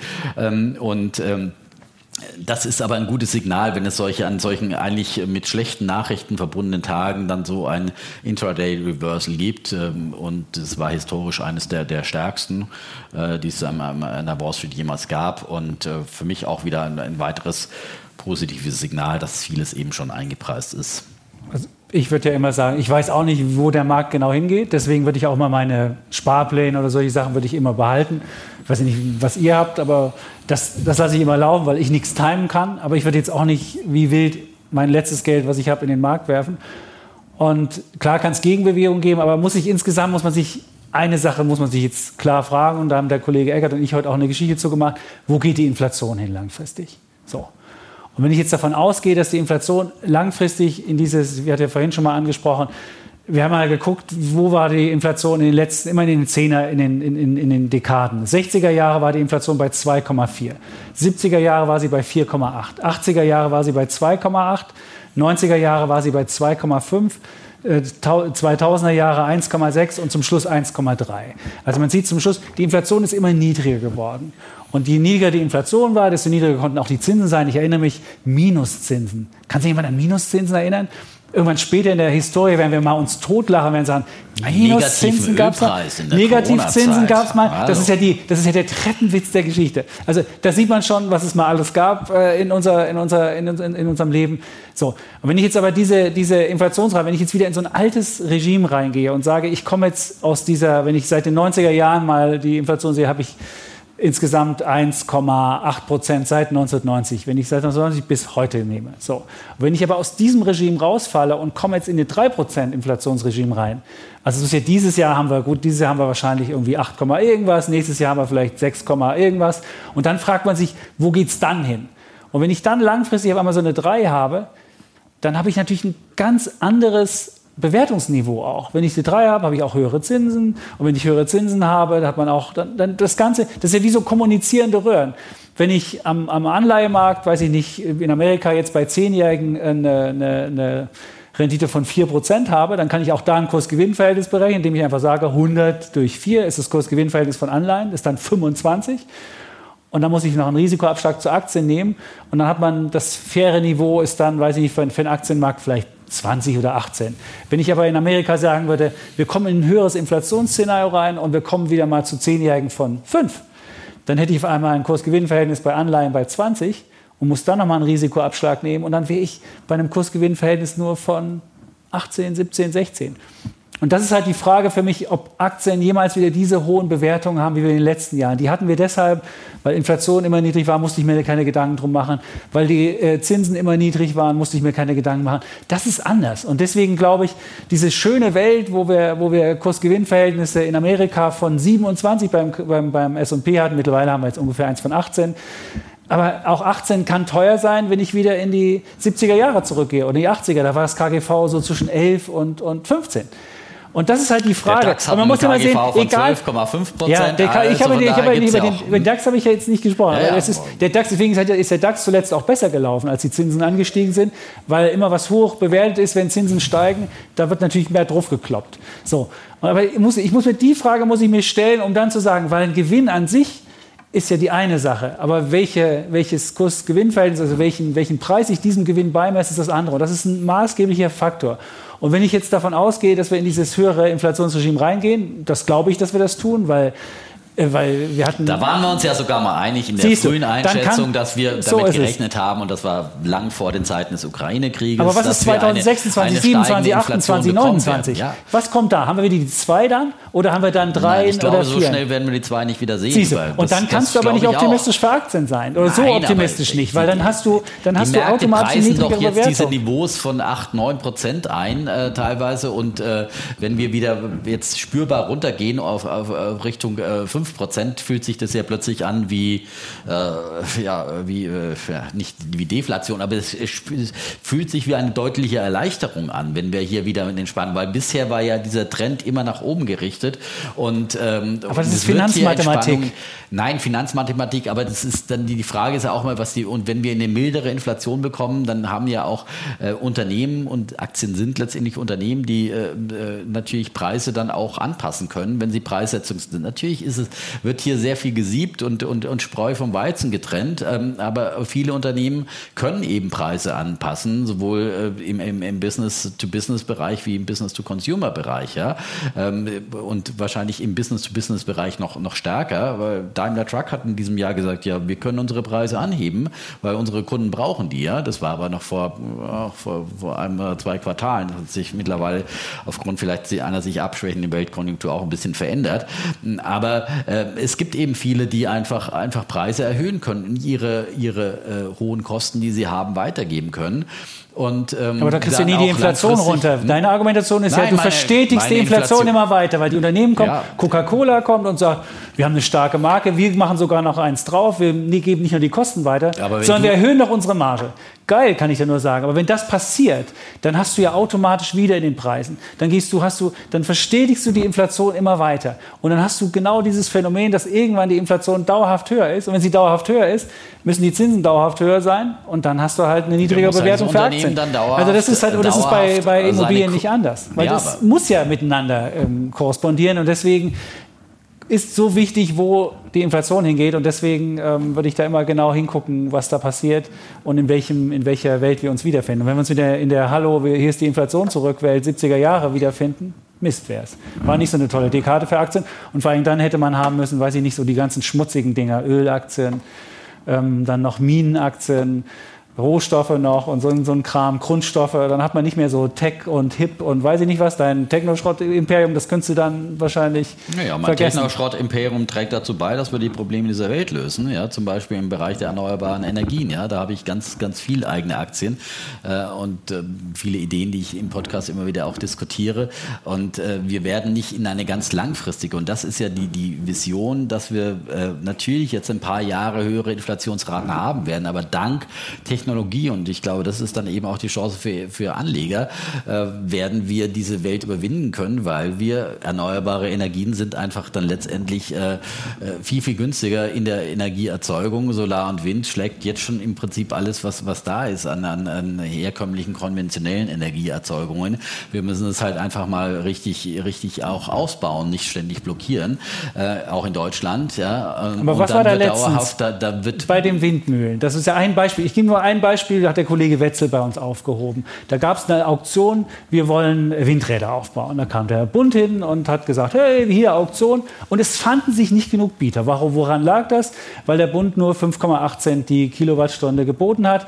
Und wenn ich jetzt zu einem äh, wenn ich jetzt zu einem normalen Versorger gehe, der gibt mir dafür 9 ja, Cent die Kilowattstunde. Du siehst, wenn der, wenn, der, ja. wenn, der, wenn, der, wenn der Staat versucht, irgendein komisches Gesetz zu machen mit irgendwelchen komischen Sachen, es funktioniert nicht. Dann Übergewinne hier, dann wird da gefuddelt, da gefuddelt. Es funktioniert so nicht. Irgendwie denke ich mir so, äh, auch da weiß ich nicht, wie du, wie, du, wie du das ausbauen willst, wenn du dann noch nicht mal genug Bieter findest, die irgendwie die ganzen Projekte abarbeiten. Also lauter so Sachen und dann irgendwann ja, dann, dann muss man halt vielleicht doch die AKWs wieder anmachen. Hm, oder ich weiß neu, es nicht. Da muss man neue Wenn da nicht mal genug Windmühlen äh, hinstellen, die Leute, oder, oder, oder ähm, naja, Windkraftanlagen. War, war, das Problem aber lange Jahre ein anderes, dass Planungen äh, verzögert wurden, nicht genehmigt wurden, dass es äh, jeden kleinen Einspruch dagegen gab, der dann. Ähm, äh, ja, aber jetzt, wo du es geändert hast, wird es auch nicht, weil du irgendwie komische andere ja, da Sachen muss man halt dieses Prinzip ändern und dann wird es dann sicherlich auch wieder funktionieren. Da bin ich jetzt nicht der Fachmann für Auktionsprinzipien. Das gibt sicherlich Leute, die das klären können. Aber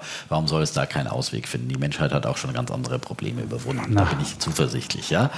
Und äh, der Kollege findet ja immer so ein kleines Haar in der Suppe und sagt dann, deswegen muss man die ganze Suppe wegschütten. So ist es nicht. Man kann einfach auch mal das Haar rausfischen und sagen, okay, da müssen, wir halt, da müssen wir halt eine Lösung finden, müssen wir es halt anders machen. Ja? Das ist mein optimistischer Ansatz. Und wie gesagt, erneuerbare Energien, Digitalisierung, es gibt wahnsinnig viel Technik, die wir halt einfach zum Laufen bringen müssen. Und dann äh, können wir diese Welt zu einer besseren Welt machen und Anleger können davon profitieren. Wunderbar. Das ist meine Welt.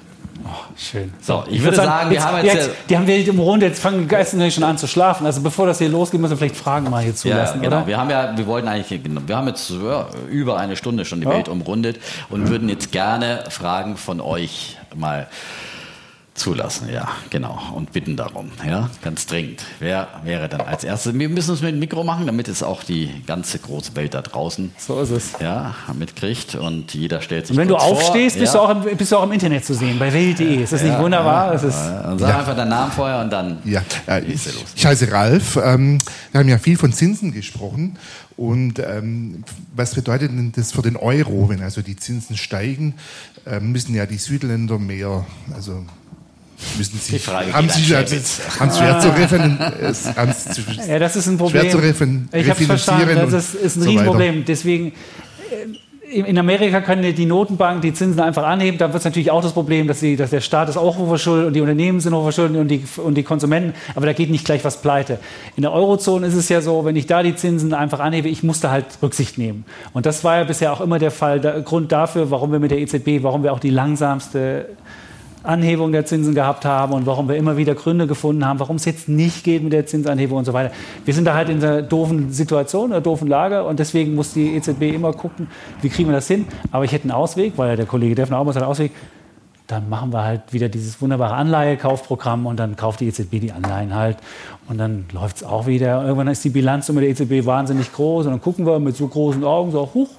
Aber ja, das war ironisch gemeint vom Kollegen, hat er ja nicht so ernst gemeint, aber in, in Dann geht der Euro halt wieder runter ja, weiter. In Großbritannien ist ja zum Beispiel alles ganz toll, weil die haben ja einen Brexit gemacht, endlich sich von Br- Brüssel befreit und die haben jetzt Zinsen, die sind höher als die in Italien. Also von daher, da gucke ich mal nach. Das würde ich jetzt mal, das, ja, da würde ich jetzt so mal bei, nachgucken. glaub Wir schauen mal hier die, wir machen mal live. ja, mach ein- mal den ein Lifehack und derweil nehmen wir die, die nächsten Fragen gerne. Ja? Italien 4,64 und Ja. Großbritannien 3,95. Wenn das höher ist, dann Ja, würde ich das das wissen. Aber heute, das, ist, das ist, das ist ja. Defnersche Logik. Der ist hat halt nicht so lange studiert. So.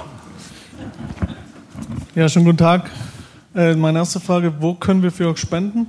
Wegen der Gehaltserhöhung? Also, So, ja. Alphabet Nein, Plus Spaß beiseite. ja. Ähm, wir leben in einer historischen Ausnahmesituation. Ich spreche nicht vom Krieg, Krieg gab es immer, sondern die demografische Krise, vor allem in Europa, aber auch in Asien. Äh, welche Auswirkungen hat das eurer Meinung nach für die Wirtschaft und die Aktienmärkte in Europa, Asien? Also China hat ein großes demografisches Problem, ja, aufgrund der Ein-Kind-Politik, die sie gefahren haben. Das wird in den nächsten Jahren, Jahrzehnten auf jeden Fall zum Problem werden. Da ist die Frage, können Sie Ihren Arbeitskräftebedarf dann anderweitig decken mit Gastarbeitern aus anderen asiatischen Ländern, um Ihr Wachstum aufrechtzuerhalten? Noch haben Sie sicherlich auch Reserven, weil natürlich noch nicht alle äh, quasi in ja, in äh, super äh, Jobs sind, sondern es gibt noch viele Landarbeiter und so weiter. Und da gibt es natürlich auch noch Steigerungspotenzial von der Qualifikation her. Ähm, in Deutschland haben wir auch ein demografisches Problem. Ja? Und, ähm, aber kann man vielleicht auch über Einwanderung lösen und äh, über äh, ja, Unterstützung. Ähm, das ist ähm, aber Technologie. Komm, du hast eben gesagt, wenn wir alle reich, sowieso. Technologie, künstliche Technologie Intelligenz, sowieso. das kannst du Ja. doch machen. Wir müssen, das Schöne ist ja, also mein, da wäre wär ich jetzt mal der, der Optimist, ich würde ja einfach sagen, wenn wir zu, also alle Jobs, also wenn man zum Flughafen geht und sieht, ah, man sitzt irgendwie im Flugzeug und dann sagt, er, wir müssen noch beladen, dann fragt man sich so, warum beladen Menschen noch dieses blöde Flugzeug? Das kann doch irgendwie ein Roboter machen. Und lauter so Sachen, also wo man sich sagt, also alle, und deswegen müssen ja auch Löhne steigen, damit irgendwann sind wir vielleicht, sind wir beide so teuer, dass man besser hier einen Roboter hinstellt, die können vielleicht auch noch gesitteter streiten, ohne dass die Leute so komisch gucken. Also das ging, also wenn, immer wenn Löhne teurer werden, Mindestlohn ist teuer und solche Sachen, dann, dann, dann muss man das irgendwie ersetzen, intelligenter. Und wir können es halt nicht mehr leisten, Arbeitskräfte zu verplempern, sondern wir müssen halt gucken, wo kriegen wir, und das macht China ein bisschen cleverer sogar, das hat auch der Xi in seiner Rede gemacht, dass sie einfach Education, Education, Education, und das ist halt das, was man machen muss. Man muss halt versuchen, die Menschen, die man hat, wirklich zu empowern und da alles reinzukriegen, die, die ähm, produktiver zu machen und die, die doofen Jobs, die müssen einfach, ähm, ja, die muss man einfach durch Maschinen, durch Dinge, und dann können wir das vielleicht lösen und dann haben wir vielleicht auch ein, wenn immer, wenn immer mehr Menschen auf der Welt sind, dann ist auch der Planet irgendwann überbevölkert. Und deswegen ist es vielleicht gar nicht so schlecht, nur noch ein bisschen intelligenter, intelligenter machen. Und wir haben immer noch fast 8 Milliarden jetzt auf der Welt. Also so schlimm ist es noch nicht. Es wächst immer noch. Seit Corona ein bisschen weniger, aber wächst noch. Ja, die nächste Frage hier vorne. Ja, hallo Georg. Ähm, jetzt haben wir das so echt einen Zickzack Ja, genau. von vorne hinten gemacht. Ähm, entweder habe ich nicht ganz aufgepasst oder ich, ich bin mit meinem Intellekt nicht so ganz hinterher gestolpert. Also der, die Frage ist, äh, warum sollen denn Aktienkurse runtergehen bei Inflation? Ich meine, äh, Erstmal musst du es ja vergleichen mit irgendwelchen realen Werten wie Gold oder äh, Häusern oder sonst etwas. Es gibt ja eigentlich keinen Grund, warum man sagen sollte, eine Firma wie Coca-Cola ist irgendwie, ich meine, die, die wird ja mit den Preisen mitsteigen, wie du auch gerade eben gesagt hattest. Ne? Also warum sollte eine Firma unter Inflation leiden, außer dass es ein bisschen schmerzhaft ist zu ähm, zu planen, dass das mehr Aufwände macht. Und natürlich Zinsen, also der Vergleich zum Zins und äh, KGV und so weiter und so fort, das ist natürlich logisch irgendwie. Wenn die Zinsen niedrig sind, dann können die Bewertungen hochgehen, genau wie mit den Immobilienpreisen. Hast du selbst beantwortet jetzt ja, die Frage. Nee, Realzins, klar. Mit dem Realzins kann ich das total irgendwie verstehen, dass äh, ne, sozusagen die Bewertungen nach dem Realzins, nach Inflation Der ist hoch auch und runter gehen. Guck mal, du kriegst selbst in Deutschland wieder auf 10 Jahre einen positiven Realzins. Das hast du das letzte Mal gekriegt 2011. Wir haben doch keinen Du hast in positiven Deutschland realen ja, wir doch, was. du musst die Inflationserwartung über zehn Jahre nehmen. Du darfst nicht den Fehler machen, sagen, ich nehme die Inflation von heute, sondern du musst, du kannst die Inflationserwartung ja für zehn Jahre Ja, nehmen. komm, aber du nimmst auch, in- zehnjährige in- in- Rendite und du hast einen realen positiven Zins. Und in Amerika hast du sogar 1,4 Dürfen Zuhörer auch dazwischen Du hast in? Amerika 1,4 Prozent Realzins. Ich mache Positiv. jetzt mal einen Defner. Du hast drei Prozent, du wirst wieder zwei oder drei Prozent haben irgendwie in, an Zinsen. Können sich die Südländer sonst gar nicht leisten. Und ich meine, was, äh, also ich meine, natürlich hast du wieder negative Realzinsen auf fünf oder Wenn die sechs. Notenbanken eingreifen, ich gebe dir recht, wenn die Notenbanken jetzt kommen und, und, und, und Repression, kennt man ja, 50er Jahre Amerika nach dem Krieg, haben sie einfach versucht, klar kannst du versuchen, den Zins künstlich niedrig zu halten und klar kannst du sagen, die Welt ist hoch verschuldet, deswegen musst du die Zinsen wieder runterbringen. Aber wenn du die Realzinsen jetzt siehst, in Amerika 1,4, in Deutschland positiver Realzins, dann sagen sich viele, wozu soll ich denn eine Immobilie haben mit den ganzen Mist, mit den Mietregeln und sonst was, wenn ich einen Realzins auch so habe. Positiven Glückwunsch. Deswegen, man muss immer aber die Sachen gesagt, miteinander es ist, sehen. ist nur die, die Inflationserwartung, die dann äh, gemessen an dem den, den positiven äh, Realzins ergibt. Wenn man den aktuellen äh, die Inflation von Ja, 10 natürlich Prozent nicht. anschaut, ist natürlich hast du aktuell einen deutlich negativen äh, Realzins. Das ist ganz klar. Und ähm, da bin ich auch bei dir. Da sind, finde ich, äh, Real Assets, also der Goldpreis, den hast du angesprochen, der ist natürlich nicht so ein gutes Beispiel dafür. Ja. Der hat auch stark gelitten, wo man eigentlich auch immer dachte, der könnte von, von Inflation profitieren. In Euro sieht das besser aus, aber auch eben nur, weil der Dollar so zugelegt hat aktuell. Ähm, aber der Punkt ist ja, ähm, bei ähm, Anleihen, da schreibst du deinen Zins ja auf zehn Jahre fest, ja. Und äh, bei Aktien hast du zum einen die Dividendenerträge, da hofft man natürlich, dass die auch eben steigen mit steigenden, wenn wir jetzt schlau sind und ein Unternehmen uns auswählen, das dann eben die ähm, die Preise anheben kann, Kosten umlegen kann und so weiter, dann sollten Gewinne und äh, Dividenden zum einen steigen und auch der Wert des Unternehmens sollte steigen. Das hat man natürlich bei der Anleihe nicht. Die ist dann halt immer bei 4% da eingeloggt, ja. Und äh, vielleicht hast du dann auf Sicht der Dinge, da, der, auf Sicht der zehn Jahre dann irgendwo mal einen positiven. Re bei Immobilien ist das Gleiche. Also das, man kann ja auch Mieten anheben. Das ist ja äh, ein Einstiegsmiete ist ja nicht, nicht die, die, die, äh, die man auf zehn Jahre. Es gibt sogar indexierte äh, Mietverträge. Da kann man sogar an die Inflation die, die, die Mietanhebungen anpassen. Das ist alles möglich. Und äh, von daher bin ich auch immer auf der Seite der, äh, der ähm, Anleger in, in Assets, also in Real Assets, also in Aktien und, und äh, Immobilien. Aber natürlich ist die Konkurrenz dann groß und auf der anderen Seite, gerade für institutionelle Anleger, die irgendwie halt Sicherheit brauchen, die haben ja auch Anleihen zu Minuszinsen gekauft, einfach nur um das Geld da zu parken. Für die ist natürlich dann irgendwie so, so, so ein Zinssatz schon eine attraktivere Konkurrenz und es ist natürlich eine Konkurrenz zum Aktienmarkt, das ist schon so. Und vielleicht ein Beispiel noch Microsoft zur Jahrtausendwende 2000 KGV von 50. Die haben weiter Gewinne gesteigert und die Aktie ist trotzdem gefallen. Und irgendwann war es KGV bei 15. Du siehst halt einfach, manchmal will man einfach weniger KGV geben. So einfach ist es. Ja, das ist jetzt einfach eine, eine reine, wie viel gibt der Markt einem Gewinn? Und wenn der Markt die, der Ansicht ist, dass äh, Gewinne, die in der fernen Zukunft, in der weiten Zukunft sind, nicht mehr so viel wert sind, dann geht es halt runter. Aber da ist halt dann wieder auch die Finanzmathematik. Finanzmathematik oder für mich ist es Finanzpsychologie. Ja, das ist ja mal das, die Frage, wie äh, was ist der Markt bereit zu bezahlen. Ja, und deswegen gucke ich eigentlich meistens auf die äh, Psychologie der Anleger. Und wenn die Stimmung schlecht ist äh, und äh, der Chapitz äh, ganz pessimistisch ist, dann äh, ist, sind das immer gute Zeiten zum Kaufen. Wenn der Chapitz eine Disco-Kugel aufhängt, weil es irgendwo einen Börsengang gibt und so weiter, dann wird es schwierig. Also ab und zu kauft er auch Aktien, aber dann ist es immer wirklich ein sehr gefährlicher Kontraindikator und da muss man sagen, okay, vielleicht sind wir in einer überhitzten Marktphase. Ja? Ähm, ich kaufe immer Aktien, ja, in guten wie in schlechten Zeiten, weil ich äh, nicht weiß, äh, ob es jetzt runtergeht oder nicht. Ich will immer dabei sein und gehe nach der Devise, wer Aktien nicht hat, wenn sie fallen, hat sie auch nicht, wenn sie steigen. Ja? Oder er hat sie sehr spät erst, wenn sie steigen. Ähm, und ähm, deswegen glaube ich, ist die Aktie, äh, auch wenn sie momentan sehr zinssensibel reagiert, aber auf äh, längere Sicht in so einem inflationären Umfeld auch wenn es eine mildere Inflation gibt, natürlich besser für, für, für ein Unternehmen, weil sie dann so sukzessiv auch die Preise anpassen können, als so wirklich große Inflationssprünge, wie wir sie jetzt gerade gesehen haben.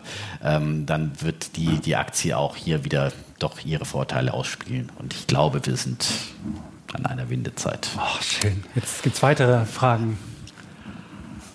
Ja. Wir arbeiten uns nach hinten. ne? Ja, aber jetzt sind mal die Damen, genau, das ist äh, genau. Ja, Ladies das habe ich mir auch gedacht. Ja, sehr gut. Ja, ich heiße Monika. Und ähm, Ihr habt angefangen mit einer Vision, die die Leute hier hatten, die, die Berühmten, die hier schon mal gesessen haben. Und ich denke, das fehlt uns vielleicht. Und ich hätte mal gern gewusst, äh, welche Vision können wir heute haben? Was Positives. Das geht nur an den Defner. Er ist der, ist der, er ist der Daueroptimist. Ist, ja, vielleicht, weil es ja gerade es schon. Muss, es muss nicht zwanghaft optimistisch Nein. sein. Nein.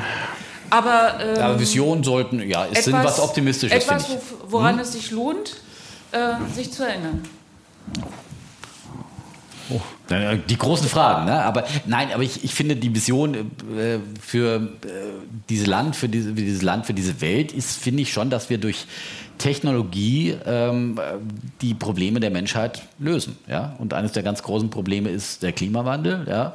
Gerät durch die aktuelle Situation so ein bisschen in den Hintergrund, weil wir sagen, oh, wir müssen jetzt alles verfeuern, was geht. Aber ähm, das ist, es sind die großen Menschheitsprobleme und die müssen wir lösen und wir können sie lösen, äh, weil wir im Prinzip die Technologie dafür haben. Wir müssen es einfach nur äh, konsequenter auf die Straße bringen und da müssen halt irgendwie Auktionsverfahren geändert werden, dass sie wieder so funktionieren, äh, dass äh, Windkraftanlagen gebaut werden und äh, dass andere Energien an den Markt kommen und dass wir endlich die Digitalisierung voranbringen und all diese äh, moderne Technologie einsetzen, äh, um, um voranzukommen. Also wie gesagt, ich kann es nicht glauben, dass wir in Deutschland kein äh, sagen, wir müssen jetzt hier äh, die Gaspreisbremse äh, Bremse machen, weil wir es nicht schaffen, dass wir äh, unteren und mittleren Einkommen direkt eine Einmalzahlung überweisen auf ihr Konto, weil wir dazu die Daten nicht haben als Staat, ja, ähm, weil wir Steuernummern und IBAN nicht ver verbinden können und weil wir diese Fähigkeit nicht haben, das irgendwie schnell umzusetzen, ja. Also ich, das, wir sind äh, in einem neuen Jahrtausend und in einem Jahrtausend der Digitalisierung, da muss das funktionieren und ich finde, wir, wir können ähm, die Probleme der Menschheit mit äh, Technologie und äh, mit einem positiven Ansatz auch zur Technologie. Und sicherlich gehört sogar Atomkraft damit rein, äh, um, um, um Energieprobleme zu lösen. Dazu gehört aber auch Gentechnik. Und es gibt ja immer so äh, Vorbehalte ähm, gegenüber neuen Technologien, weil wir sie nicht kennen. Und äh, Impfstoffen, ja, gucken wir, wie wir mit mRNA irgendwie ganz schnell eine Pandemie in den Griff bekommen haben. Ähm, und all die, die, die vielen Dinge, die äh, heute möglich sind in rasantem Tempo. Ähm, und ähm, ich glaube, das ist der Weg, wie wir auch viele andere Probleme ähm, lösen können der Menschheit. Das wäre meine Vision. Meine Vision, ich, ich, ich gucke zurück, weil du sagtest was Positives. Ich bin in Leipzig groß geworden und ähm, 1971 geboren und habe dann da äh, 89 miterlebt und was da für eine Kraft, wie man Demokratie hinbekommt, das fand ich, das war, das war wunderbar zu erleben und wie, wie Menschen, klar, irgendwann später kippte das dann auch und dann hieß es nur, Helmut, nimm uns an die Hand und führ uns ins Wirtschaftswunderland. Da war das eher so wirtschaftsgetrieben nur noch und am Anfang war das auch wirklich, da war das einfach, man wollte seine Freiheit haben und das fand ich einfach, was, wozu Menschen fähig sind, wenn sie, wenn sie zusammen was machen und so. Das war mein Ding und ich glaube, das kann man auch wieder erleben. Und ich, meine 18 Jahre, die ich im Osten gelebt habe, mit Improvisation, mit Entbehrung, die helfen mir auch jetzt wieder, wenn ich äh, irgendwie was nicht kriege, wenn die, wenn, die, wenn die Wohnung kalt ist, sage ich halt, hey, ich bin mit einer Frau aus dem Westen verheiratet, die sind nicht so äh, improvisationsfreudig, die haben ein anderes, anderes Leben erlebt. Und das ist was Wunderbares. Und das ist mir immer noch bis heute geblieben, dass ich einfach sagen kann, okay, pragmatisch sein, improvisieren und ähm, auch was erreichen können mit anderen zusammen, wenn man, wenn, man, wenn, man, wenn man die Kraft und den Willen hat. Und jetzt will ich gar nicht, welche Technologie, das hat der Dietmar alles schon gesagt, aber das wäre so meine Vision, dass es möglich ist. Und das habe ich halt erlebt. Und das fand ich einen wunderbaren Moment. Und immer wieder, wenn ich da, ich wohne noch an der Nähe von der Mauer, versuche auch meinen Kindern das irgendwie beizubringen. Nochmal, das ist dieses Moment, ich denke immer so, wovon redet der Alte? Aber ich versuche das immer wieder auch beizuhalten, dass, dass wir diese, diese Freiheit, diese Demokratie und dass das irgendwie noch in den, drin ist und wir nicht nur irgendwie nach Geld oder Wohlstand gehen, sondern dass es auch noch ein Wert ist, den man nicht für gegeben hinnehmen sollte. Und das ist jetzt eine Nummer kleiner als vom Dietmar, aber. Nö, das war schon also jemand größer als Freiheit geht nicht, äh, finde Das ich. Also das, Das ist, äh, ohne Freiheit ähm, ist eigentlich alles nichts. Und deswegen ja. hoffe ich auch, dass wir gegen das, das System China gewinnen. Also wenn ich mir überlege, dass das System China irgendwann gegen uns gewinnt und Herr Xi hat ja auch auf dem Parteitag gesagt, dass er jetzt die Regeln für die Welt setzen will. Ich will nach diesen Regeln will ich in der Welt nicht leben und Deswegen ja, hoffe ich, auch, dass wir das ja, irgendwie hinbekommen, ja, auf eine friedliche Art und Weise, mit, dass wir vielleicht besser wachsen, dass wir denen beweisen, dass man mit so einem autokratischen System doch nicht es schafft, in eine neue Entwicklungsstufe hinzukriegen. Das ist immer meine Hoffnung dabei. Und äh, äh deswegen bin ich jetzt kein großer China-Anhänger. Und äh, gut, ich habe drei China-Aktien, aber ansonsten ähm, ähm, Aber da müssen wir uns eben auch bewegen und auch äh, natürlich, und äh, wir versuchen ja auch unseren kleinen Teil dazu beitragen, indem wir uns dann ab und zu mal die Köpfe einschlagen, ähm, irgendwie um einen Weg zu finden. Ja? Also das ist vielleicht nicht immer eine Vision, aber es ist, ist manchmal also so, so ein kleiner Ausweg und, und, und dafür zu werben, dass wir offener gegenüber eben neuen Technologien und so weiter sind. Ja? Ähm, auch äh, eben in einer Demokratie, die sich mit vielen Entscheidungen dann eben ein bisschen schwerer tut als so ein autokratischer Staat, wo einfach, äh, ich war in China, bin auf dem Yangtze-Staudamm-Fluss da äh, gefahren, ja, ich meine, da wird halt einfach so ein ganzes Tal überflutet und werden halt äh, wahnsinnig viele Dörfer, da wird nicht gefragt, ja, ob da halt ein, ein äh, Laubenpieper da wohnt, sondern äh, da werden äh, Menschenmassen um, um, um, umgevölkert, umbevölkert und ja, und, und Flughäfen schnell aus dem Boden gestampft und so weiter. Mit solchen Systemen müssen wir natürlich Demokra äh, müssen wir als Demokratie äh, konkurrieren. Ähm, und ähm, auf der anderen Seite müssen wir halt die Kräfte eben der Freiheit, äh, die Kreativität vor allem dann entfalten und, und versuchen, es auf dem Wege zu schaffen, dass wir da auch quasi konkurrenzfähig sind. Und dass wir ein Land haben, was was nicht nur Freiheit ist, was auch die Freiheit schätzt und was nicht immer nach Staat ruft und was nicht immer Letztens hat mir jemand bei LinkedIn so einen schönen Satz geschrieben, ich möchte meinen Kindern eine Welt haben, wo Risikofreude, wo Unternehmertum, wo solche Werte gemacht werden und nicht, wo Neiddebatten, Umverteilung und sowas da ist. Ich finde, das finde ich nochmal eine wichtige, und vielleicht kriegen wir das ja auch hin, dass wir insgesamt so einen neuen, neuen Spirit ins Land bringen, aber leider durch Corona, durch auch jetzt wieder stellen wir ja fest, dass, dass der Staat auch Manchmal hat man fast das Gefühl, dass der Staat seine Freude daran hat, die Untertanen so zu lenken, dass sie nicht sich selbst bewegen können, sondern dass man ihnen noch da was gibt und da was gibt und ganz viel Steuern wegnimmt und irgendwie umverteilt. Nee, und so. aber du bist ja schon einer, der dann immer ganz laut nein, ich schreit, sag, dass man jetzt hier... Ich habe nur äh, für Gerechtigkeit. Ich würde zum Beispiel sagen, also bei einer, nein, ich finde beispielsweise, das ist immer eine, ein unserer Thema Erbschaftssteuer, finde ich, ist einfach ungerecht. Und wenn ich jetzt einfach eine Erbschaftssteuer habe von, weiß ich nicht, 16 Prozent, aber so viele Ausnahmetatbestände, dass ähm, eigentlich quasi viele Leute ohne Erbschaftssteuer da durchkommen, sage ich, nee, das finde ich ungerecht. Also Dann sollte man sagen, lieber, lieber einfach eine ganz einfache Steuer und die wird dann auch umgesetzt, als statt zu sagen, wir haben äh, höhere Steuern, aber Ausnahmetatbestände, dann kannst du das nach das Okay. nach das nach Jetzt das. nach- verlassen wir ja die schönen Gut. Visionen. Nein, aber das ist auch eine äh, Vision von mir, dass man irgendwie, dass man es einfach hält. Einfach halten ist immer, einfach hilft den Leuten, die wenig Geld haben, weil einfach kann sich kein Steuerberater leisten, einfach kann sich nicht in diesem System einfach wenn es darum geht, das System so ein bisschen zu gamen, das kann nicht der, der nicht so viel Ahnung hat, sondern der muss sich, dem, muss sich es hinnehmen und der zahlt dann den ganzen Mist. Und andere, die es besser können, die machen das anders. So, und das wir wollen ich, versuchen, noch ein paar Fragen zu ich. beantworten. Ja, Ja, hallo, äh, mein Name ist Tobias und äh, ihr habt relativ detailliert über China gesprochen, Asien. Meine Frage ist, vor ein paar Wochen gab es bei Alles auf Aktien ein sehr interessantes Interview mit dem Herrn Detmers und er war ja auch Afrika, Indien recht positiv eingestellt. Jetzt wollte ich fragen, wie seht ihr das? Ist das ein Markt mehr mit Chancen als Risiken? Beziehungsweise seht ihr auch einen ETF-Sparplan Emerging Markets als gutes Gegengewicht zum MSCI World beispielsweise? Es war Defner und Chapitz mit dem Detmers, da war der Defner nämlich nicht da. Achso, ich war nicht da. Ja, genau. Und es war Defner und Chapitz. Aber wir haben auch alles Aktien machen Detmar auch. und Chapitz Ja. sozusagen. Ja, und ich war nicht Detmers da. und Chapitz, genau. Gut. Und wolltest du was? Du, du hast Ich kann das, also so, dem ich, Interview ich, kann ich also ich würde, sagen, ich würde einfach sagen, ein Emerging Markets ETF kann man so nicht kaufen, meines Erachtens. Weil im Emerging Markets Index ist 28% China drin und 13% Taiwan. Taiwan habe ich selbst die Taiwan Semiconductor, ich gerade selbst, das ist nicht so ein tolles Investment, aber da hat man halt alleine so ein Riesengewicht drin. Und ich würde lieber mir ähm, äh, immer irgendwelche, wenn ich Emerging Markets mache, würde ich mir Sachen zusammenstellen. Ich würde vielleicht lieber den MSCI ACWI nehmen, dann habe ich ein bisschen Emerging Markets drin, einen kleinen Anteil, viel zu gering im, im Verhältnis zum, zur Wirtschaftskraft, aber dann kann man sich noch was dazu nehmen und muss halt gucken, wo man dann andere Länder, da hast du deinen Frontier Markets, kannst du den mal hier bringen.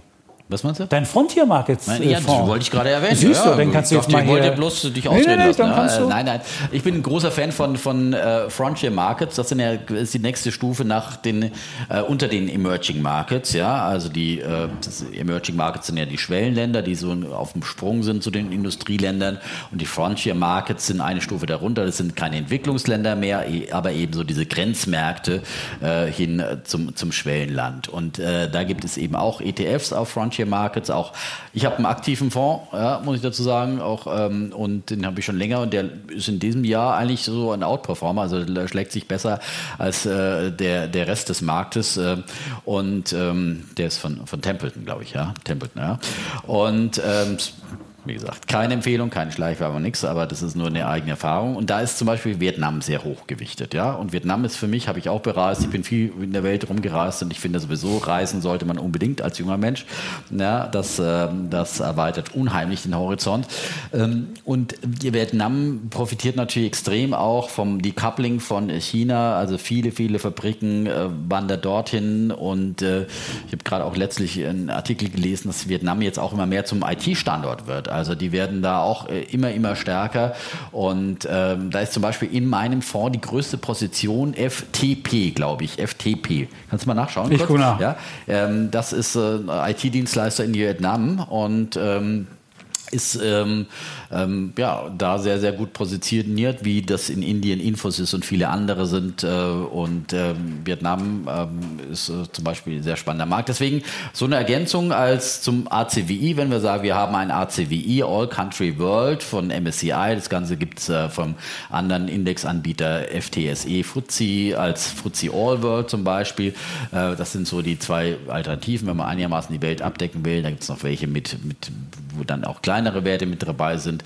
Ähm, aber das sind schon mal gute Einstiegs. Und dann kann man zum Beispiel sowas dazu nehmen. Man kann auch Europa ein bisschen stärker ähm, stärken, weil die nicht so stark vertreten sind. Aber wenn man gerade auch so an die aufstrebenden Märkte denkt und Afrika ist ja nochmal ein ganz anderes Thema, die sind dann teilweise noch nicht mal in diesen Frontier Markets mit drin, nur die, die, die größeren Länder da. Ähm, da kann man, gibt es nicht so viel, da müsste man sich nochmal ein bisschen äh, genauer informieren. Aber sicherlich ist es, ähm, ja, Afrika immer tot gesagt. Ich glaube auch sehr an, an, Af an Afrika und die Zukunft. Äh, denn äh, da gibt es auch sehr viele spannende Heißt FPT. FPT. FPT. Und ich kann auch FPT. noch, wer wissen möchte, wie die WKN heißt, soll ich die WKN auch noch sagen? A0R 0R7. Nicht FTP, sondern FPT. Ja, FPT. Genau. Ja, ja. Sehr volatile Aktie. Aber wie Ja. viele Sachen vom Kollegen Defter. Ja. Insofern, das ist, Volatilität ist Leben. Ja? genau, Volatilität ist auch Rohstoff, ist auch, kann auch ein Antreiber von So, Rendite sein. wir sind Weitere ja Fragen? schon Nein, aber fast, würden wir aber wir machen noch ein paar Fragen Ja. so lange. Ja, das, äh, heute geht es ein bisschen. So, wenn noch jemand eine Frage hat.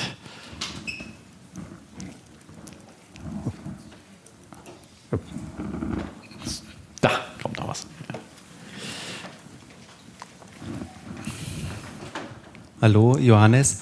Ähm, was wäre auf so einer, also sollte es einen Crash geben, was wäre auf so einer Shoppingliste für einen äh, Crash? Also was würde dann eingesammelt werden? Ich finde ja, also wir sind schon mitten, wir haben natürlich sowas wie einen Crash hinter uns. Ne? Also ich, äh, ich, In Raten. In Raten, ja, so ein Salami-Crash. Natürlich gibt es immer Leute, die glauben, jetzt kommt nochmal der totale Ausverkauf und äh, es muss nochmal unter ganz hohen Umsätzen äh, jetzt äh, nach unten gehen. Aber ich finde, wir haben so viele spottbillige Werte, dass man jetzt nicht nochmal warten muss, dass die nochmal 10% billiger werden, sondern wir sehen ja auch, wenn es eine Erholung gibt, und ich glaube, die Gefahr ist aktuell einfach viel größer, dass man, das zeigen ja auch Studien, wenn man die besten Börsentage in ein paar Jahren nur verpasst, dann versaut man seine Performance. Also wer immer nur auf einen Crash wartet, der kauft sowieso nie, wenn dann der Crash tatsächlich da ist, weil dann ja alle schreien Weltuntergang und es wird noch viel schlimmer. Und ähm, ähm, also deswegen würde ich nicht einfach immer sagen, aber man kann natürlich sowas wie Abstauberlimit setzen, vom Prinzip her, dass man sagt, okay, das sind jetzt ein paar Sachen, die nehme ich jetzt wirklich auf, auf, auf die Watchlist äh, und äh, ähm, die will ich, wollte ich immer schon mal haben und wenn es die immer Aber jetzt wollt ihr wissen, was? Sag mal, was du machen würdest. Nein, wa- was?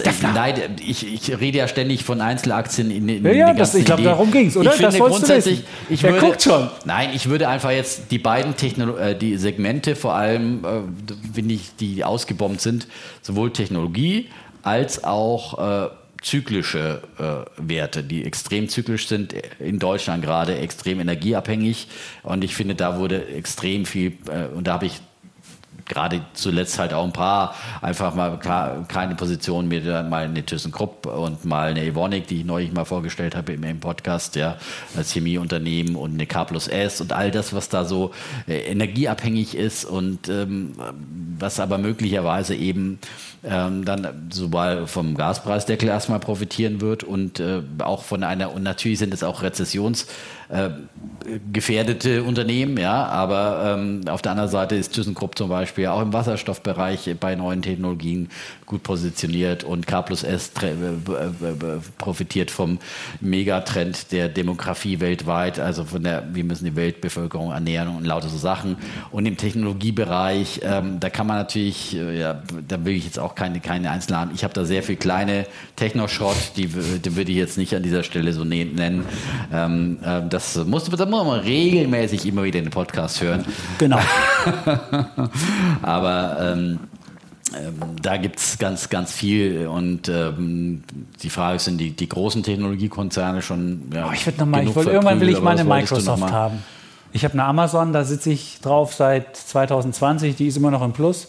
Aber Microsoft will ich irgendwann noch haben. Ich glaube, das ist eine Aktie, die, die würde ich einsammeln. Sonst bin ich für so Wie viel billiger muss die noch werden? Ich guck mal schnell, wo sie ist. Dann kannst du dir die nächste Frage schon mal. Ich guck mal, was sie also, macht. Also sie hat jetzt gemacht von der Spitze, das würde ich mal jetzt hier live raussuchen. So. Jetzt. Wir nehmen gleich mal die nächste Frage und gucken. Genau, nehmen die nächste Frage. Ich kann ja. Microsoft. Wenn es eine Frage gibt. 32 Prozent ja, von der Spitze. Fragen, ja. Also wenn sie 40 Prozent gefallen ist, kaufe ich sie. 32 sind sie jetzt von der Spitze Microsoft. Also insofern ist es schon vielleicht jetzt bald soweit.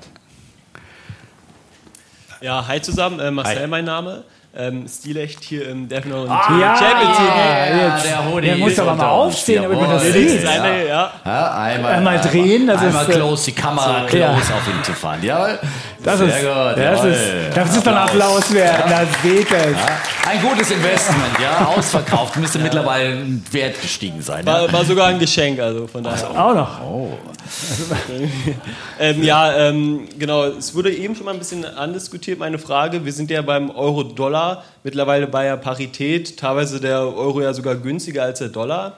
Jetzt meine Frage, glaubt ihr, dass es mittelfristig da vielleicht wieder einen Umschwung geben kann, gerade im Hinblick, wenn die FED vielleicht im nächsten Jahr die Zinsen nicht mehr so stark erhöht und die EZB auch irgendwie nachziehen muss, äh, aufgrund der hohen Inflation, dass es da vielleicht in zwei, drei Jahren wieder einen Umschwung geben kann, dass vielleicht wieder der Euro bei 1,20 äh, Dollar steht, beispielsweise. Also ich kann mir das gut vorstellen und ähm, glaube in der Tat, dass äh, die, äh, die FED dann früher äh, stoppt mit dem äh, Zinserhöhungszyklus, dass die bei 4,5 Prozent etwa ähm, eine Bremse einlegen werden, so äh, äh, wahrscheinlich dann vielleicht Anfang des nächsten Jahres oder vielleicht sogar in diesem Jahr. Sie haben ja noch zwei Sitzungen vor sich, können theoretisch noch ähm, ja, zweimal 75 Basispunkte machen und dann sind sie schon ähm, auf diesem Niveau. Ähm, und äh, dann sagen sie erstmal, okay, und jetzt äh, war es das erstmal. Die EZB muss da vielleicht noch ein bisschen mehr, aber sie werden sicherlich nicht auf diese Niveaus kommen. So. Und, äh, aber ich glaube schon, dass das dann, wenn äh, äh die, die, weiter nachziehen, dass dann auch das, zugunsten des, des Euro sich wieder drehen kann, weil das ist momentan schon eine extreme Fluchtreaktion, die wir nicht nur vom Euro in den Dollar Dollar sehen, sondern weltweit. Und das hat natürlich auch mit der Krise und dem Krieg zu tun. Und auch wenn sich da Dinge entspannen sollten, dann äh, ist das, glaube ich, sind das alles Dinge, die dann äh, gegen den äh, Dollar sprechen und dann für den Euro oder auch für andere Währungen sprechen. Und ähm, da möglicherweise sehen wir natürlich auch, dass wir im Dollar ein Risiko haben, auch für Aktienanleger, im, äh, weil die großen Indizes natürlich sehr stark in Amerika investiert sind. Ähm, und ähm, deswegen ist es vielleicht eben auch eine Idee, dass man auch Europa mit dem extra ETF dann nochmal in seinem Portfolio ein bisschen stärker gewichtet, weil da dann das Aufholpotenzial auch wieder höher ist. Und wir sehen jetzt auch gerade beim DAX wieder in den letzten Tagen, dass dann, ja, wenn er irgendwie mal startet, so, dann äh, kann er auch mal die Wurst hinter sich lassen. Aber ähm, ich, ich gut, Charttechniker sagen immer, da muss es nochmal irgendwie, das, das relativ tiefste Tief beim, beim Euro-Dollar war nochmal irgendwie. 82 Cent? Da äh, haben wir noch ein bisschen. Ja, glaub, da ist noch ein bisschen was dahin, aber müssen wir so tief gehen? Was glaubst du? Nee, ich, ich würde denken, es hängt immer mit dem Risiko zusammen. Wenn die Welt risikofreudiger wird, dann geht der, geht der Euro wieder hoch. Und klar hat es auch mit der Zinssituation zu tun, aber ich glaube schon, immer wenn man jetzt, wenn die Märkte rossieren, so wie heute beispielsweise, dann steigt der Euro auch. Und ist heute, hat sich irgendwas geändert am Zinsszenario? Nee. Und das ist halt, hat immer viel mit Risiko zu tun. Und am Ende, glaube ich, der Euro wird das dann wieder richtig auf, aufwerten, wenn man kann immer den Gaspreis in Dollar sich angucken, was Amerikaner fürs Gas zahlen und was wir zahlen. Und das ist jetzt, wenn man mal, ich kann ja auch das mal live anschauen, wir müssen irgendwie das, äh, das X-fache davon zahlen. Und deshalb ist, ähm, ich gucke hier mal schnell nach. Du kannst vielleicht schon mal die nächste Frage die nächste Frage auf. Die ich habe hier den, ich hab den Gas-Future hier, so Amerika muss zahlen, so das das ist, glaube ich, aber echt ein Nebenaspekt. Also, nee, finde ich nicht. Ich finde Energie. Solange Europa, solange, solange die Welt Europa nicht, ähm, nicht, nicht sieht, dass Europa sich selbst mit, mit Energie versorgen kann, wirst du als Unternehmen in Europa dich nicht ansiedeln wollen. Also du willst, wenn du ein Unternehmen bist und jetzt sagst, klar, jetzt wirst du sagen, Intel in Magdeburg, ja, aber die Entscheidung ist getroffen, bevor die, die Kriegsgeschichte war. Aber wenn du, wenn du nicht sicher sein kannst, dass du in Europa bezahlbare Energie hast und der Unterschied zwischen in Europa zahlen wir jetzt 123 ja fürs Gas und in Amerika 23. Ja. Du zahlst es ungefähr das Sechsfache. Ja, aber es geht nicht in erster Linie, es ist nicht ein Ansiedlungsindikator, äh, eine Währungsentwicklung, wie viele Unternehmen sich gerade an. Das ist sicherlich ein kleiner Ja, aber das Aspekt ist ein auch. Punkt, warum du sagst, warum aber du nicht dahin gehst. Der Zinsunterschied ist natürlich schon wichtig für eine Währung, das ist vollkommen richtig erkannt. Da gibt es ja auch Spekulationen, Carry Trades, die dann sagen, ich verschulde mich jetzt in Euro und lege das Geld äh, in, in, in, Dollar an. Äh, was, was große Investoren, Spekulanten machen. Das sind schon so Bewegungen und wenn sich Zinsniveaus dann wieder angleichen, spielt es auf jeden Fall eine Rolle. Und alles andere spielt auch eine Rolle und äh, die Devisenmärkte sind eigentlich sowieso die kompliziertesten Märkte, äh, um sie vorherzusagen. Deswegen würde ich zum Beispiel auch vor Forex Trading abraten, ja, zu meinen, dann kann da äh, irgendwie schlauer sein als all die anderen äh, viel, viel, viel weltweiten äh, Profihändler, äh, ist, glaube ich, ist, glaube ich, schwierig. Ja, aber in der Tat, wie gesagt, heute in so solche erholen. Ich glaube, wenn Risiko rausgeht, das kann man sagen, genau, dann wird Risiko auch, rausgeht, auf jeden Fall auch auch profitieren. Und der, der Gaspreis in Europa auch gefallen. Also ich sage dir, ich finde, der Gaspreis ist nicht so, du unterschätzt das. Du unterschätzt, was eine Energiesache ist. Energie ist was wirklich Basales für, für einen Währungsraum. Und wenn du keine, wenn du das Gefühl hast, du kriegst hier mit, hast mit einem Blackout zu tun, kriegst kein Gas zum Beweis, dann ist das, das ist für einen internationalen sagen, Investor okay. ist das Mist. Der will das nicht sehen. Der will gerne, also wer will gerne in einem, in einem Währungsraum oder in einer Sache sein, wo du, wo du dieses Risiko läufst. Und deswegen würde ich sagen, der Euro wird erst bei 1,20 sein, wenn wir die Gaskrise ähm, gelöst haben. Ich glaube eher umgekehrt, der Gas der hohe Gaspreis ist ein Krisenindikator und äh, der hohe Dollar ist auch ein Krisenindikator. Und äh, das ist jetzt nicht unbedingt das Ursächliche, aber das korreliert. Aber egal. Ähm, ja, ich hätte eine Frage. Mein Name ist Max. Ähm, ja, mich hätte interessiert, wo eure Einstiegskurse, wie ihr die so taxiert, weil der eine ist ja eher so der Akademiker bei euch, der andere eher so der, ich bin der Bauchmensch. Bauchgefühlmensch, ja. genau. Und am Ende sind die ja doch sehr konträr, die Indikatoren. Und mich würde interessieren, habt ihr für eure Aktien, die ihr so auf der Watchlist habt, habt ihr da KGVs im Kopf, die erreicht werden müssen, dass ich kaufe? Oder ist am Ende dann doch die banale, also in Anführungszeichen banale Charttechnik? Ah, die Delle, jetzt kaufe ich es. Ähm, also oft, ich, ich, bin da, ich, bin da, wirklich ganz irrational, ja, und ich bin da wirklich äh, sehr, sehr Bauchmensch. Ich will einfach, ich gehe nach, äh, ich mag einfach gute Stories, ja, und bin da auch ein bisschen anfällig dafür, aber ähm, guck, mir, guck mir schon Aktien an, die irgendwie, irgendwie äh, ja, eine möglicherweise weltverändernde Geschichte haben oder dieses Potenzial dazu, dass sie te durch äh, Technologie äh, die, die, die Welt verändern. Und ähm, äh, deswegen mag ich in erster Linie Technologieaktien und ähm, kaufe die natürlich aber am liebsten halt zu, zu natürlich günstigen Preisen. So, ich gucke schon auch immer, lasse mich auch immer blenden von bisherigen Kursentwicklungen. Da sagt mir der Chapitz immer, darf man nicht machen, ist so eine dumme, dumme Kleinanlegersünde. Aber ähm, irgendwie braucht man ja auch ein bisschen Orientierung, was war schon mal irgendwie jemand bereit für so ein Unternehmen zu bezahlen. Ähm, gerade wenn es keine Gewinne macht. Und da habe ich sehr viel in meinem sogenannten Techno-Schrott-Imperium, wie wir es liebevoll nennen. Ja? Ähm, und ähm, natürlich orientiert man sich dann auch mal an, an Höchstkursen äh, und glaubt jetzt nicht unbedingt, äh, dass die jetzt da morgen wieder hingehen. Aber auf der anderen Seite zeigt es ja, ein Potenzial, das der Markt und die Schwarmintelligenz diesem Unternehmen auch schon mal so gebilligt hat, ja. Und wenn das Thema höher ist, also wenn wir 90 Prozent Minus haben, dann äh, ist, finde ich, und, und das Geschäftsmodell ist, ist, ist trotzdem noch intakt und ist noch irgendwie, äh, die Story hat sich nicht fundamental verändert, finde ich, ist es dann schon, äh, ist es so ein äh, Schreit mich an Kurs, ja. Und, äh, und wie gesagt, KGVs kann man nicht immer messen und sind ja auch immer, äh, ja, Kursgewinnverhältnisse. Ähm, relativ, ja, die hängen ja auch wieder von Analystenschätzungen ab, die sich dann auch wieder ändern und so weiter und so fort. Also von daher, ähm, ja, wie gesagt, äh, die, diese, diese Geschichte äh, und äh, wie gesagt die Orientierung auch teilweise. Aber Charttechnik, sowas mache ich zum Beispiel auch gar nicht, ja, weil äh, das ist für mich dann auch immer so ein bisschen Kaffeesitzleserei. Und grundsätzlich ja, versuche ich natürlich aufs Marktsentiment zu achten, ja, aber auf der anderen Seite, ich bin wirklich schlecht im Verkaufen, wenn es irgendwie wenn Party ist. Ja, äh, da schichte ich manchmal so ein bisschen um und gehe dann mal raus aus Technologie, wenn ich merke, okay, irgendwie das hat sich. Ähm, äh, mein Rat ist ja mal bei 100 Prozent ähm, Gewinn, ja, einfach die Hälfte der Position verkaufen, dann nimmt man seinen Einsatz mit und ähm, dann kann man das andere ganz äh, locker, ist ja quasi der Gewinn, dann zuschauen, wie das sich weiterentwickelt. Und ja, bei Verzehnfachung kann man noch mal ein bisschen was verkaufen. Aber momentan ist man eher in der anderen Richtung unterwegs. Ne? Und da muss man halt auch durch. Und da bin ich dann auch äh, gelassen. Ich habe äh, Hebelprodukte, so kleine äh, Spieldepots äh, und habe aber ein, ein ein Aktiendepot, das nicht beliehen ist und nicht geleveraged ist, so und da kann ich dann auch, ja, das wird natürlich dann auch immer weniger wert und aber trotzdem gucke ich da gelassen zu und äh, das muss man einfach, finde ich, halt solche Zeiten muss man aussitzen, weil man ja weiß, man, äh, seine Aktien kauft man nicht für eben ein Jahr, sondern eben für mindestens zehn Jahre und es werden auch wieder andere Zeiten kommen und äh, im Corona-Crash da war das mehr schöner, da ging es schneller, da war der Crash heftiger und die Erholung war kräftiger. Diesmal haben wir halt eine andere andere Bewegung. Aber auch diesmal wird wieder eine Erholung kommen, so sicher wie das Abend der Kirche. Das äh, bin ich felsenfest davon aus, ja. ja. Besseres Schlusswort gibt es ja nicht. Nein, ich, ich, hab, ich bin auch jemand, der FOMO zuneigt. Also da bin ich ja gar nicht so, ähm, weil, weil jetzt von Akademiker die Rede ist. Also ich lasse mich auch von guten Geschichten gerne blenden. Und was mache ich dagegen? Ich habe halt einfach ein paar Sparpläne von Aktien, die ich gut finde. Die laufen halt jeden Monat und so denke ich mir, läuft. Und dann muss ich mir nicht. Und dann habe ich halt noch so Aktien, die ich immer mal haben will, so wie Microsoft. Und da gucke ich halt irgendwann, ob ich die vielleicht mal günstiger kriege. Und das ist eigentlich die. Und sonst habe ich meine ganz normalen Sparpläne. Das ist total langweilig.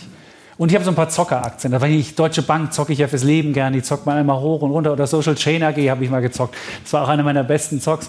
Also wo man merkt, wo, wo einfach mal so ein Momentum drin ist und dann läuft nicht immer. Deutsche Bank ist zuletzt nicht so gut gelaufen. Da bin ich leider nie in meine 10 oder 20 Prozent Gewinn reingekommen, sondern ist immer wieder runtergefallen. Und aber trotzdem solche Sachen oder Lufthansa ist auch so ein Ding, was man, das ist einfach Trade. Ich würde nie eine Lufthansa über einen Zyklus halten wollen. Mist, Luft, Luftfahrt nie und nimmer. Aber mal so einfach so denken, so jetzt ist die günstig und jetzt mal geht mal gut, geht mal geht's nicht. Aber das ist Spielgeld. Das ist jetzt, ähm, wenn die Frau jetzt zuguckt, Spielgeld. Ähm, das ist nichts, wo ich jetzt große Summen verliere. Und das Schöne ist ja mit, mit all den Billigbrokern kann man ja auch kleine Volumen machen. Und das ist eher eine intellektuelle Geschichte die ich dann spannend finde und mich dann entweder bestätigt fühle oder eins in die Fresse kriege und dann hat es halt nicht funktioniert. Und ich habe natürlich auch meine Fondsdepots und so weiter. Also das ist. Äh, ich habe sogar noch eine Riester-Rente. Ja. Und wir haben sogar noch so eine komische. Immobilien, ne? natürlich. Das das ist, also man hat eben so verschiedene Bausteine und dann kann man sich aber auch so äh, bisschen diese kleinen Zockerdepots, äh, das ist äh, ähm, die mit Hebel oder ohne Hebel, was auch immer, äh, das ist ja dann auch vor allem für den Spaß. Hebel ist für Dumme, hat, hat, hat Warren Buffett ja, mal gesagt. Ja, Hebel geht in die eine oder andere Richtung. Äh, ja, also. Ja. Das ist. Äh, man kriegt auch normale Aktien ohne Hebel. Kriegt man auch, ja. Aber dann ist halt der Spaßfaktor nicht ganz so groß. Wenn es nach oben geht. Das stimmt. Aber schon lange nicht mehr. Ja. Aber ich meine, 2020 war ein super Jahr für mich. Also ja. da, da kann man dann Hebel natürlich richtig Gut verdient. Aber langfristig so. funktioniert Hebel nicht. Das haben wir aber auch schon erklärt bei Defner und Chevitz häufiger, auch bei Alles auf Aktien. Also das ist wirklich, also wer jetzt denkt, weil viele sagen ja, hey, ich will Nasdaq, finde ich toll, kann ich mit, äh, mit dreifachem Hebel, gibt es ja Leverage, äh, da will ich einen Sparplan haben und dann ist ja das Problem, wenn es einmal richtig runtergeht, dann geht man mit Hebel so weit runter, dass man halt, dann geht man zwar nicht bei Null, so wie die CFDs äh, vom Kollegen, aber zumindest ist man dann so niedrig unten, dass es dann, wenn man mit einer großen Summe runtergeht, man nicht wieder Wir sagen ja auch wirklich nicht, äh, wie gesagt, äh, niemals äh, mit ganzen Portfolios irgendwie Nein, nie und, und auch kein Sparplan, so. also Basisinvestment nie mit Hebel. Genau. So, das ist unser das ist immer Spiele. Und, und das sind die Basisinvestments. Wir können es zum Schluss nochmal sagen, vielleicht. Ne? Genau. Äh, und, und dann hat man da systematisch und nutzt natürlich ja auch immer. Und das, das Schöne ist, da muss man sich ja auch nicht mehr fragen, was mache ich, wenn der Crash kommt, sondern wenn der Crash da ist, dann kaufe ich ja automatisch mit meinem Sparplan. Ich kaufe ja automatisch, weil ich für die gleiche Summe ja einfach mehr Aktien kaufe. Genau. Das ist halt immer, wenn ich, wie wenn ich immer für 100 Euro tanken gehe oder für 50 Euro, keine Ahnung, äh, dann ta tanke ich, wenn es günstig ist, einfach automatisch mehr. Und das ist dieser Automatismus und damit schaffen wir es einfach unsere Psyche, weil äh, Angst und Gier ist ja bei uns beiden genauso vorhanden und äh, die müssen wir immer wieder überwinden und das ist bei all den anderen eben Lemmingen am Aktienmarkt genauso und deswegen sind Sparpläne so eine gute Erfindung und die gibt es jetzt eben auch für Einzelaktien und das ist auch was Feines. Und Fractional man, Shares, man, man, kann auch mit kleinen, mit genau, kleinen Sachen man, machen. Wenn man dann eben so auf große äh, Aktien, die irgendwie es schon, keine Ahnung, Siemens seit Jahrhunderten gibt, äh, 175 Jahre, äh, oder, oder große Technologieaktien, wo man davon überzeugt ist, das ist ein Geschäftsmodell, das wird es auch in, in 15 Jahren noch geben, da kann man dann eben auch da immer schön ähm, ähm, dann in, auch in fallende Märkte hinein mit einem Sparplan agieren. Und Oder bei Nvidia kann man immer wieder verbilligen. Das mache ich seit einigen Monaten. Bin ich kein Fan davon, ja. ja. Hm. Gut. Ja, ähm, ich glaube, wir haben die, die Welt, Welt, umrundet ja. und ähm, sind ja noch ein bisschen hier zusammen, würden uns an dieser Stelle quasi äh, von unseren lieben Zuschauern da musst du da in die Kamera gucken. Da, ist die, ja. da sind die Zuschauer. Also, Verabschieden ja. äh, draußen und äh, den Podcast-Hörern. Ja. Jetzt muss aber die normale Formel Und jetzt kommen. kommt gleich die normale Formel. Und für alle anderen im Raum, wir können uns dann nochmal äh, im, im Zwiegespräch auch gerne noch unterhalten. Ja. Aber ansonsten sagen wir wie immer Tschüss. Und Ciao. Wir bleiben Bulle. Und Bär. Defner. Und Chapitz.